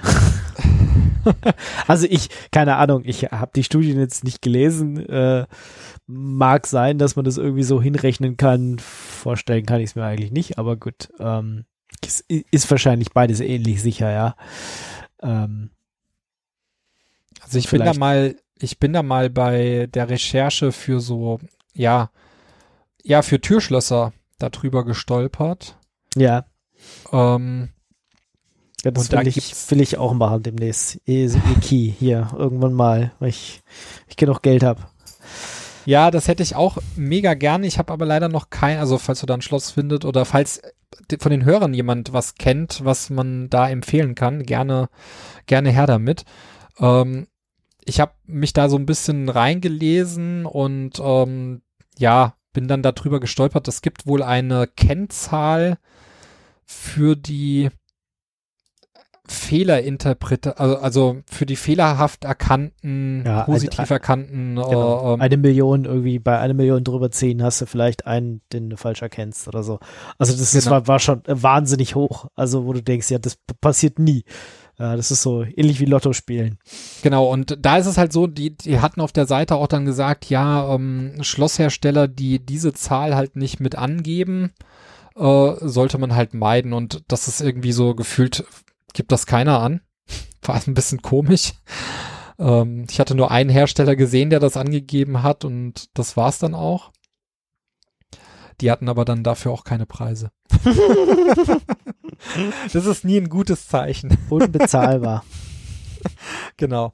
Nee, aber ähm, also Face ID, Fingerabdruck äh, sind halt, ja, sind, ist halt sehr angenehm. ja, es Sagen ist so. einfacher als, als zehn Stellen Passwort einzugeben. Genau. Ähm, und es ist trotzdem sicherer, als jetzt eben so ein, so ein, ja, Muster oder sowas einzu, reinzuwischen. Und wir nehmen jetzt einfach mal nicht an, dass euch einer die Finger abhackt oder irgendwie, also wir sind ja nicht im Film, Fernsehen hier. Äh, meistens will euch äh, keiner einfach ans Handy. Und wenn, dann kriegen sie es auch hin und dann ist es garantiert noch einfacher, das Passwort zu knacken, als euch die Finger abzuhacken oder ähm, weiß ich nicht. Das Finger vom Glas abzunehmen und zu pudern Ja. und einen Fake-Abdruck zu machen. Also da muss man auch mal ein bisschen, bisschen ähm, die Kirche im Dorf lassen, kann man vielleicht auch so direkt ausdrücken. Ähm, man muss sich immer überlegen, was ist denn der der der Use, also der der, der Angriffsvektor, den den man da haben kann. Ähm, warum sollte denn jetzt jemand äh, ja sich bei mir in das in den Account reinhacken wollen? Äh, die meisten die meisten Hacker sind eigentlich eher daran interessiert, Daten abzugreifen oder ja, vielleicht Werbung zu verbreiten. Ähm, ja, also gerade gerade Werbung ist so ein, so ein, so ein gutes Stichpunkt, äh, Stichwort. Das, das habe ich ganz oft jetzt erlebt auf Facebook zum Beispiel. Da werden dann die Accounts gekapert und dann äh, postet derjenige, der das gekapert hat oder der Bot, wie auch immer, einfach nur irgendwelche bescheuerte Werbung. Ähm, dadurch fällt es halt auch sofort auf. Also jemand, der jetzt wirklich ernsthaft an eurer Identität interessiert ist, der würde sowas nicht machen. Mhm. Also Ähm, wie, wie bei E- E-Mail-Adressen, wo die meisten erstmal benutzt werden, um Spam zu verschicken. Genau, und äh, das, das ist halt eher so der, der, der Hauptpunkt. Und, und die machen sich auch keine große Arbeit. Das heißt, die gehen natürlich nur hin und gucken sich in diesen Da- Passwortdaten-Lecks an, was ist denn da so alles äh, drauf, gucken, ob sie sich da irgendwie einloggen können in die E-Mail-Adresse und wenn sie drin sind, schicken sie ganz viele Mails raus. Ähm, da reden wir schon von, also wenn wir dann jetzt in den in die Filmebereich gehen oder auch in Bereiche, wo Leute eine höhere Stellung haben oder irgendeinen speziellen Job oder so, da wird's dann, da wird's dann halt auch, da geht's in eine ganz andere Richtung, ja. Ähm, und auch da ist es dann halt immer gut, sich zu überlegen, wie man seine Accounts schützt an der Stelle. Und da wird dann eben auch Social Engineering betrieben, wie wir vorhin schon scherzhaft äh, einführend noch gesagt hatten mit diesen mit diesen Fragen oder sowas, ja, wie, wie ist denn der Mädchenname deiner Mutter? Ja, wie ist er denn? Sag mal. Der bleibt geheim. Nein, aber genau das ist der Punkt. Ähm, da, das ist relativ, also da, da kommen wir dann in Gefilde, wo die Leute halt wirklich Social Engineering betreiben. Äh, entweder sich mit den Leuten direkt anfreunden oder mit näheren Verwandten anfreunden, um eben an solche Accounts zu kommen. Und das ist natürlich eine ganz, ganz andere Stufe als von denen, die wir jetzt hier eigentlich aufgezählt hatten. Ja. Ähm, und da ist man dann auch gezielt eben Angriffs, also das, also da ist man selber das Ziel an der Stelle und nicht eben Nicht Account. einfach nur Mitopfer, wie es meistens der Fall ist. Ähm, genau, also jetzt haben wir die, diese, diese Hardware-Token haben wir einmal und äh, One-Time-Passwörter. Ja, was würdest du denn da eigentlich empfehlen? Also Wie meinst du? Was ist denn da, was ist denn da so Stand der Technik? Also sind die beide sicher oder One-Time-Passwort oder YubiKey oder, oder genau? Ja, also ma- bei manchen Sachen musst du auch beides einrichten oder musst, musst du erstmal One-Time-Passwort einrichten, damit du zum YubiKey kommst. Also äh, ja, Also würde ich auch sagen, die sind auf jeden Fall beide ziemlich sicher. Ja, das One-Time-Passwort ist, wie gesagt, immer nur so ein ein paar Sekunden, 90 Sekunden oder sowas gültig und dann wechselt das. Ähm, ist dann halt auch genau das, nicht das Problem, wenn man, wenn man das mal irgendwo eingibt, wo, wo man es vielleicht nicht hätte eingeben sollen. Dann äh, ist, ist halt blöd, aber äh, man kommt halt nur einmal dann in den, in den Account und nicht noch ein zweites Mal von einem außer derjenige so. deaktiviert halt gleich das. Ja, zum Deaktivieren brauchst du meistens äh, auch irgendwie einen zweiten Faktor. Also das geht nicht so ohne. Du kriegst nämlich, wenn du diese, das ist vielleicht noch so ein Punkt, genau, wenn man diese One-Time-Passwörter anlegt ähm, oder auch einen. YubiKey oder so, kriegt man eben solche Backup-Codes. Und die sind, das ist zum Beispiel genau so ein Teil, das druckt man sich aus und legt es am besten zu Hause in den Tresor. Hast du einen Tresor zu Hause? ich habe Tja. keinen. Ich habe ich hab auch noch keinen, weil äh, das jetzt noch nicht so nicht so sinnig war, aber man kann es ja auch äh, auf die Bank bringen. Also man kann sich da ja auch einfach ein Fach mieten. Das man muss ja nicht unbedingt immer an diese One-Time-Passwörter ran. Ja. Die sind aber auch gar nicht so sicher. Ich habe letztens äh, gelesen, sie werden ganz schön oft überfallen, die Dinger. Ja Aber gut. gut, dann Man sollte du halt- vielleicht nicht draufschreiben, zu welchem Dienst diese One-Time-Passwörter gehören, zum Beispiel. Das ist auch noch. oder du tust es in eine separate Kassette oder zerschnippelst es oder was auch immer. Also, ja, Also ich Ist natürlich- diese One-Time-Passwörter in meinen KeyPass-File zurzeit, aber gut. Ja, Also tu die ich Backup-Codes. lustigerweise genauso mache ich Ja. das auch. Das ist bei mir auch dann eher im Passwortmanager mit abgelegt. Ja. Dann vielleicht separat, nicht unter dem gleichen Account, aber ähm, sie sind halt eben da gespeichert, weil irgendwo muss man sie halt ablegen. Und äh, ich hoffe, dass ich das Passwort zum Passwortmanager halt nicht vergessen werde. Es ist wie wie der Name, der, der Mädchenname der Mutter, der ist ja auch nur ein 20-stelliges Passwort. Weil Genau. jetzt mal echt, als würde ich mir das merken, wie der Mädchenname meiner Mutter ist. Und das Schlimmste, da das Schlimmste ist eigentlich immer, und da, da muss ich mal sagen, da habe ich noch keine Lösung für, vielleicht hast du da ja eine. Ähm, ich stelle mir immer vor, wenn man, wenn man mal sein Gedächtnis verliert. Gott. Was- Soweit. ich weiß auch ich nicht, bin warum, raus. Da bin ich raus, sorry. Ich stelle mir immer vor, wenn, wenn das mal passiert, ja, durch einen Unfall oder so, ich meine, das, das passiert wahrscheinlich den wenigsten Menschen, man, aber das ist irgendwie so das Horrorszenario, äh, dann kommt man halt echt nirgendwo rein. Ja, aber dann hast du andere Probleme. Dann brauche ich also, und plus äh, such dir äh, Frau, Freundin oder einen guten Freund und klär das mit dem ab. Der hat dann Zugriff zu diesem KeyPass-File, wo alles drinsteht oder zu deinem.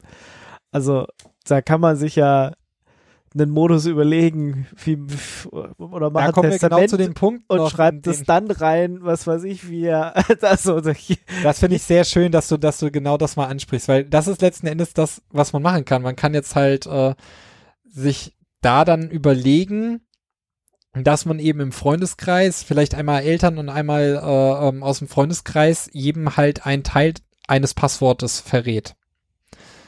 Zum Beispiel. Ja, das ist zwar dann nicht mehr ganz so geil, Ja, besser ist vielleicht sogar dreiteilig und die dürfen voneinander natürlich nichts wissen.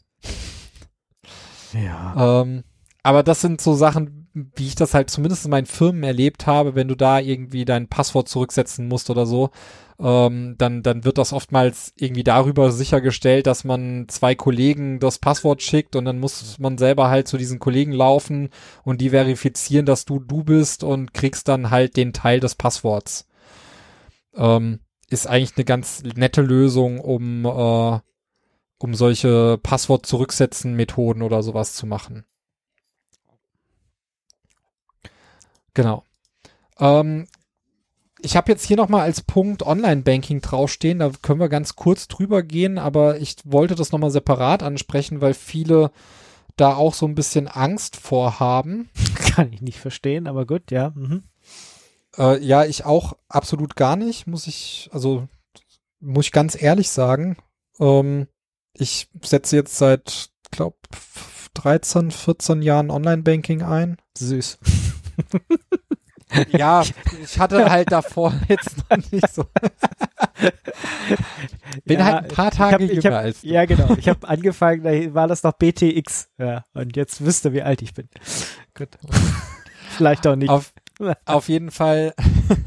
ich habe ich hab Fall- letztes habe ich die Dinger wieder gefunden hier, meinen meinen ersten BTX äh, weil ich irgendwelche. Bank, Banksachen durchgeguckt habe. Habe ich noch, habe ich noch.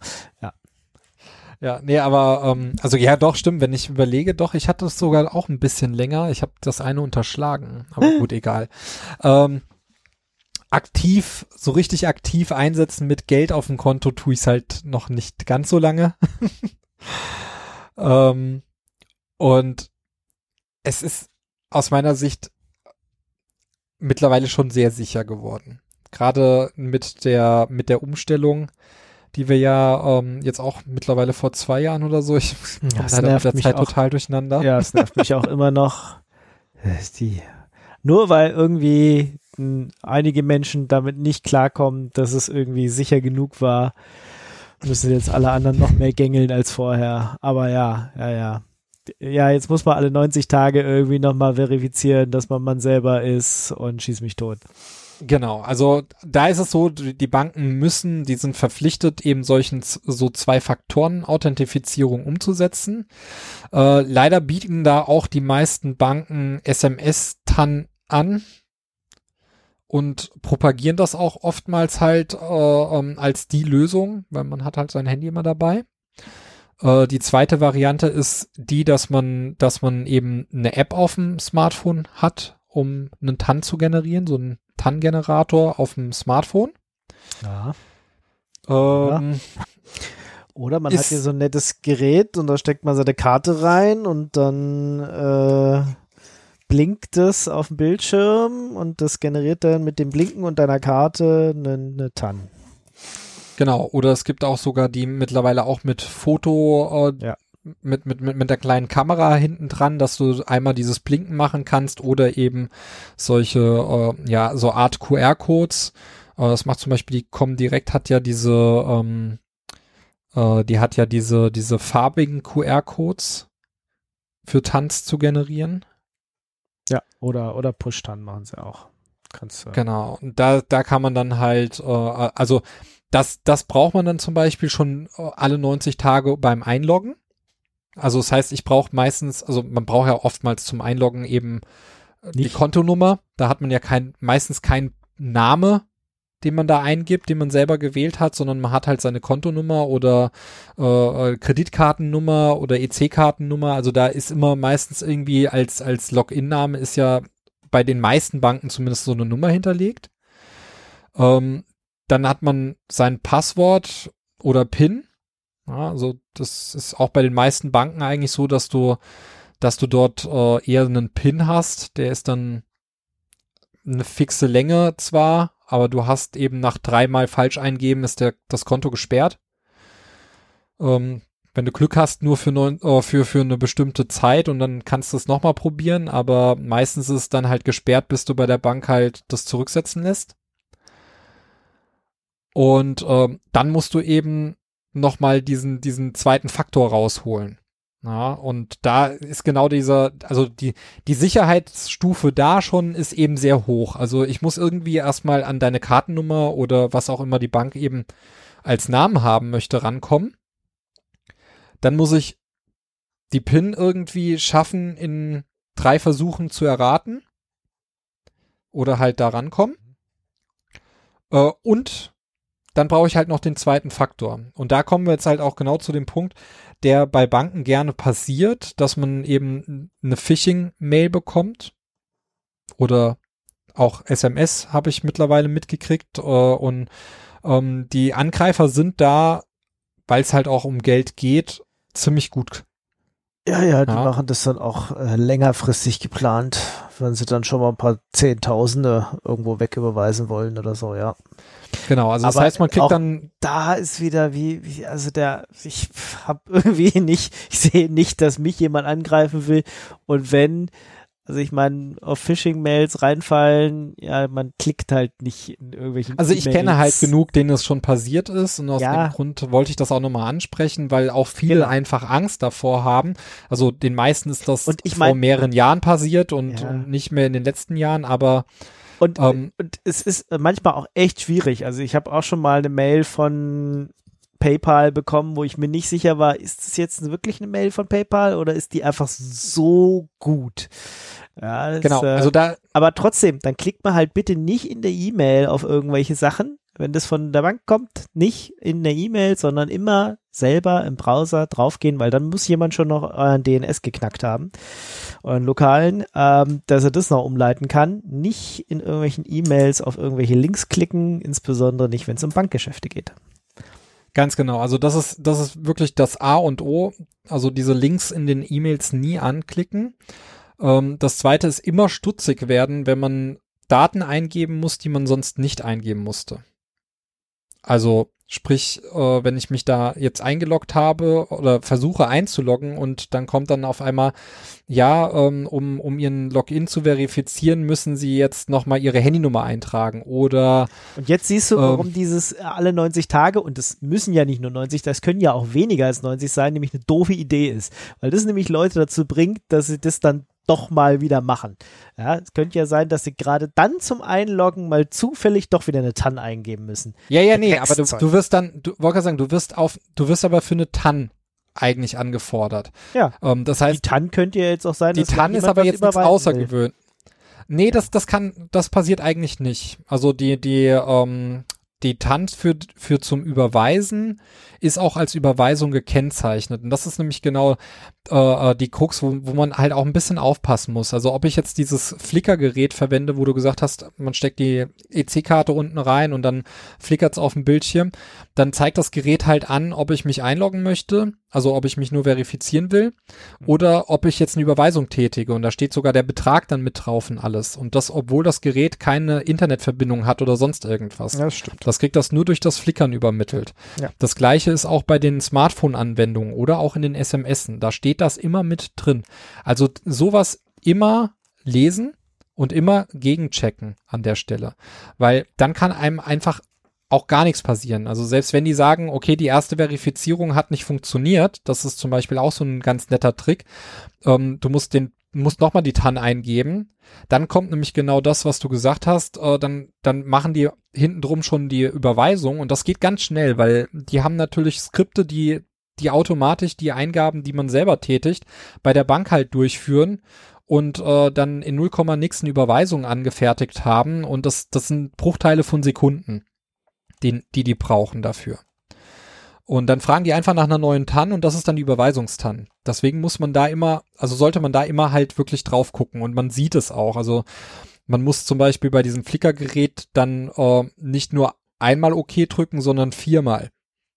Und das ist eigentlich schon grob fahrlässig, wenn man diesen Fehler begeht. Ja, da äh, schützt sich dann auch keine Bank mehr davor. Also das würden sie dir dann, so- also da kriegst du das Geld nicht mehr zurück. Wenn du Genau. das über Warum ich das aber auch nochmal ansprechen wollte, ist, es gab vor kurzem halt einen Beitrag bei Wieso, wo das halt passiert ist, wo man mehr Geld überwiesen hat. Und ähm, da ist es so gewesen, dass, dass die Angreifer das auch wirklich auf das Opfer halt abgesehen hatten und dann die, ähm, die TAN-App für Smartphone gekapert haben. Das heißt, die haben nicht das auf seinem Smartphone selber gekapert, sondern sie haben ähm, eine auf ihrem eigenen Smartphone installiert und haben dann über haben dann andere Daten bei demjenigen abgefragt beim Einloggen. Da muss er dann nochmal irgendwie die Kreditkartennummer oder so ein Kram eingeben. Und das ist das, was ich meinte mit stutzig werden, wenn ihr irgendwas eingeben sollt, was ihr sonst nicht eingeben sollt. Ähm, und er hat dann halt eben die, den Fehler gemacht, hat die Kartennummer da eingetragen und damit konnten dann die Angreifer die App auf ihrem Smartphone installieren. Mhm. Und haben dann halt von da an die Tanz selber bekommen. Gut, aber wie gesagt, das passiert alles wesentlich seltener als als man sich das immer vorstellt, ja. Das auf jeden also, Fall. Nee, aber ich wollte eigentlich auch keine Angst vorm Online-Banking machen. Im Gegenteil, ich wollte eigentlich sagen, Online-Banking ist verdammt sicher. Gerade wenn man, wie du jetzt halt auch noch dieses Gerät, das habe ich auch im Einsatz. Wenn man das zum Beispiel hat, dann brauche ich die, die, ich brauche, um mit dem Flickr-Code zum Beispiel zu arbeiten oder auch mit diesem Fototanz, wenn ich das in so einem separaten Gerät habe, das hat keine Verbindung zum Internet, gar nichts, ähm, dann brauche ich dieses, genau dieses eine Gerät, mit dem dieser Account verknüpft ist. Ich brauche genau diese eine Karte, mit dem das Gerät verknüpft ist. Das heißt, ich habe schon zwei, zwei äh, ähm, Dinge, die ich besitzen muss. Ja, und die hat man auch selten direkt dabei. Also die Karte mal klauen, okay, das sehe ich ein, das geht relativ einfach ähm, jemanden das Portemonnaie mal irgendwie abzuluxen oder so, aber dann auch noch dieses Gerät, was man meistens irgendwie zu Hause liegen hat, äh, auch noch zu besitzen, das ist halt, ja, kann sich jeder ausmalen, fast unmöglich. Genau, nee, Online-Banking ist gut. Äh, da müsst ihr euch keine Sorgen machen. Ihr beherzigt einfach den Tipp. Äh, am besten entweder ein extra Gerät, ein extra Smartphone nehmen für solche Scherze oder diese extra Geräte wie diese Blinkdinger nehmen, wenn ihr wirklich sicher sein wollt. Ähm, und ansonsten bitte nicht in irgendwelchen E-Mails auf irgendwelche Bankseiten klicken, sondern immer direkt über den Browser gehen, immer ähm, so wie ihr den Weg kennt und definitiv nicht in irgendeiner E-Mail irgendwo draufdrücken. Ja, und dann wird perfekt. das schon. Da sind wir jetzt genau bei dem Punkt, dem, äh, wo wir, wo wir jetzt noch hin wollten, nämlich eine Zusammenfassung geben. Ähm, das war jetzt eine super Zusammenfassung fürs Online-Banking. Mhm. Und jetzt machen wir das Ganze nochmal für Passwörter. Lest euch die BSI-Richtlinien durch.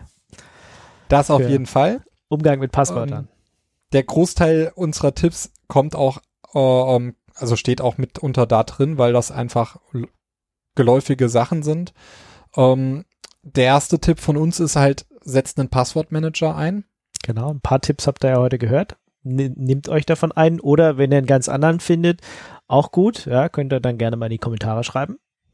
Genau, dann ähm, nutzt auf jeden Fall diese Passwort-Generieren-Funktion von den, von den Geräten. Also von, ja, es gibt auch Geräte dafür oder eben von den Passwortmanagern. Ja. Ähm, dann für, dann jeden, für jeden Dienst natürlich ein eigenes Passwort. Genau. Das sollte sich, glaube ich, nach nach dem, was wir bis jetzt gesprochen haben, erübrigen. Außer es sind halt, weiß ich nicht, wirklich Dinger, die man Fire and Forget eh nur einmal verwendet und dann egal. Aber auch da kam Schatz auch nichts, ja, ein extra Passwort zu nehmen. Dann, weil es mir sehr wichtig ist oder weil ich das halt auch überall mache, den zweiten Faktor aktivieren, wo es geht. Ich bin, Kann muss ich, ich noch, bin ich noch hinterher? Ja, ich, da bin ich noch nicht so weit wie du, eindeutig. Ähm, ja. Hast du denn noch was? Ähm, ja, wenn, wenn ein Account gehackt wurde, dann am besten das Passwort ändern, ja, dann natürlich im Passwortmanager updaten. Ähm, und glaube, wenn ihr, wenn ihr nicht müsst, schickt die E-Mails nicht per Passwörter, er schickt die Passwörter nicht per E-Mail weg, ähm, sondern tragt sie auch wieder in den Passwortmanager ein und holt sie euch da.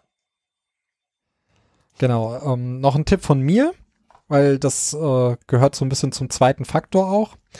Ähm, es gibt einige Anwendungen, die es ermöglichen, ähm, also oder anders gesagt, man, man hat ja für einige Anwendungen dann auch irgendwelche Apps auf dem Smartphone, wo man dann auch wieder das Passwort dieser App anvertrauen muss und so Sachen.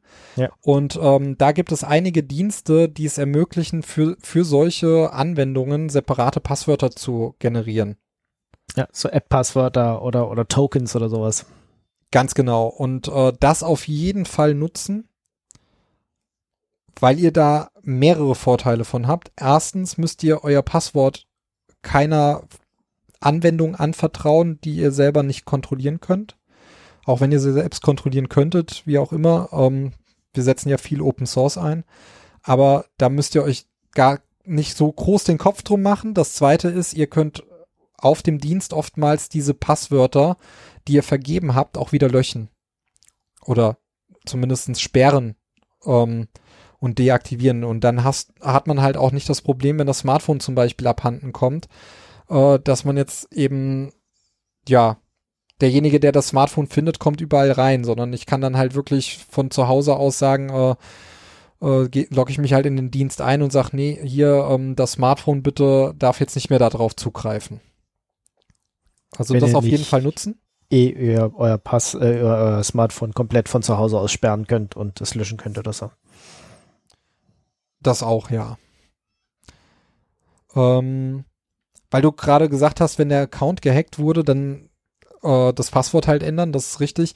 Ähm, man sollte da immer so ein bisschen vorsichtig sein und äh, vielleicht nochmal hinterfragen, warum das gehackt wurde. Schauen, ähm, ob das das Einzige ist, was gehackt wurde. Ähm, ich Oder ob empfehle das nur immer so ein das Zwischenschritt war oder wie? Genau, ich empfehle auf jeden Fall das E-Mail-Passwort zu, zu resetten an der Stelle.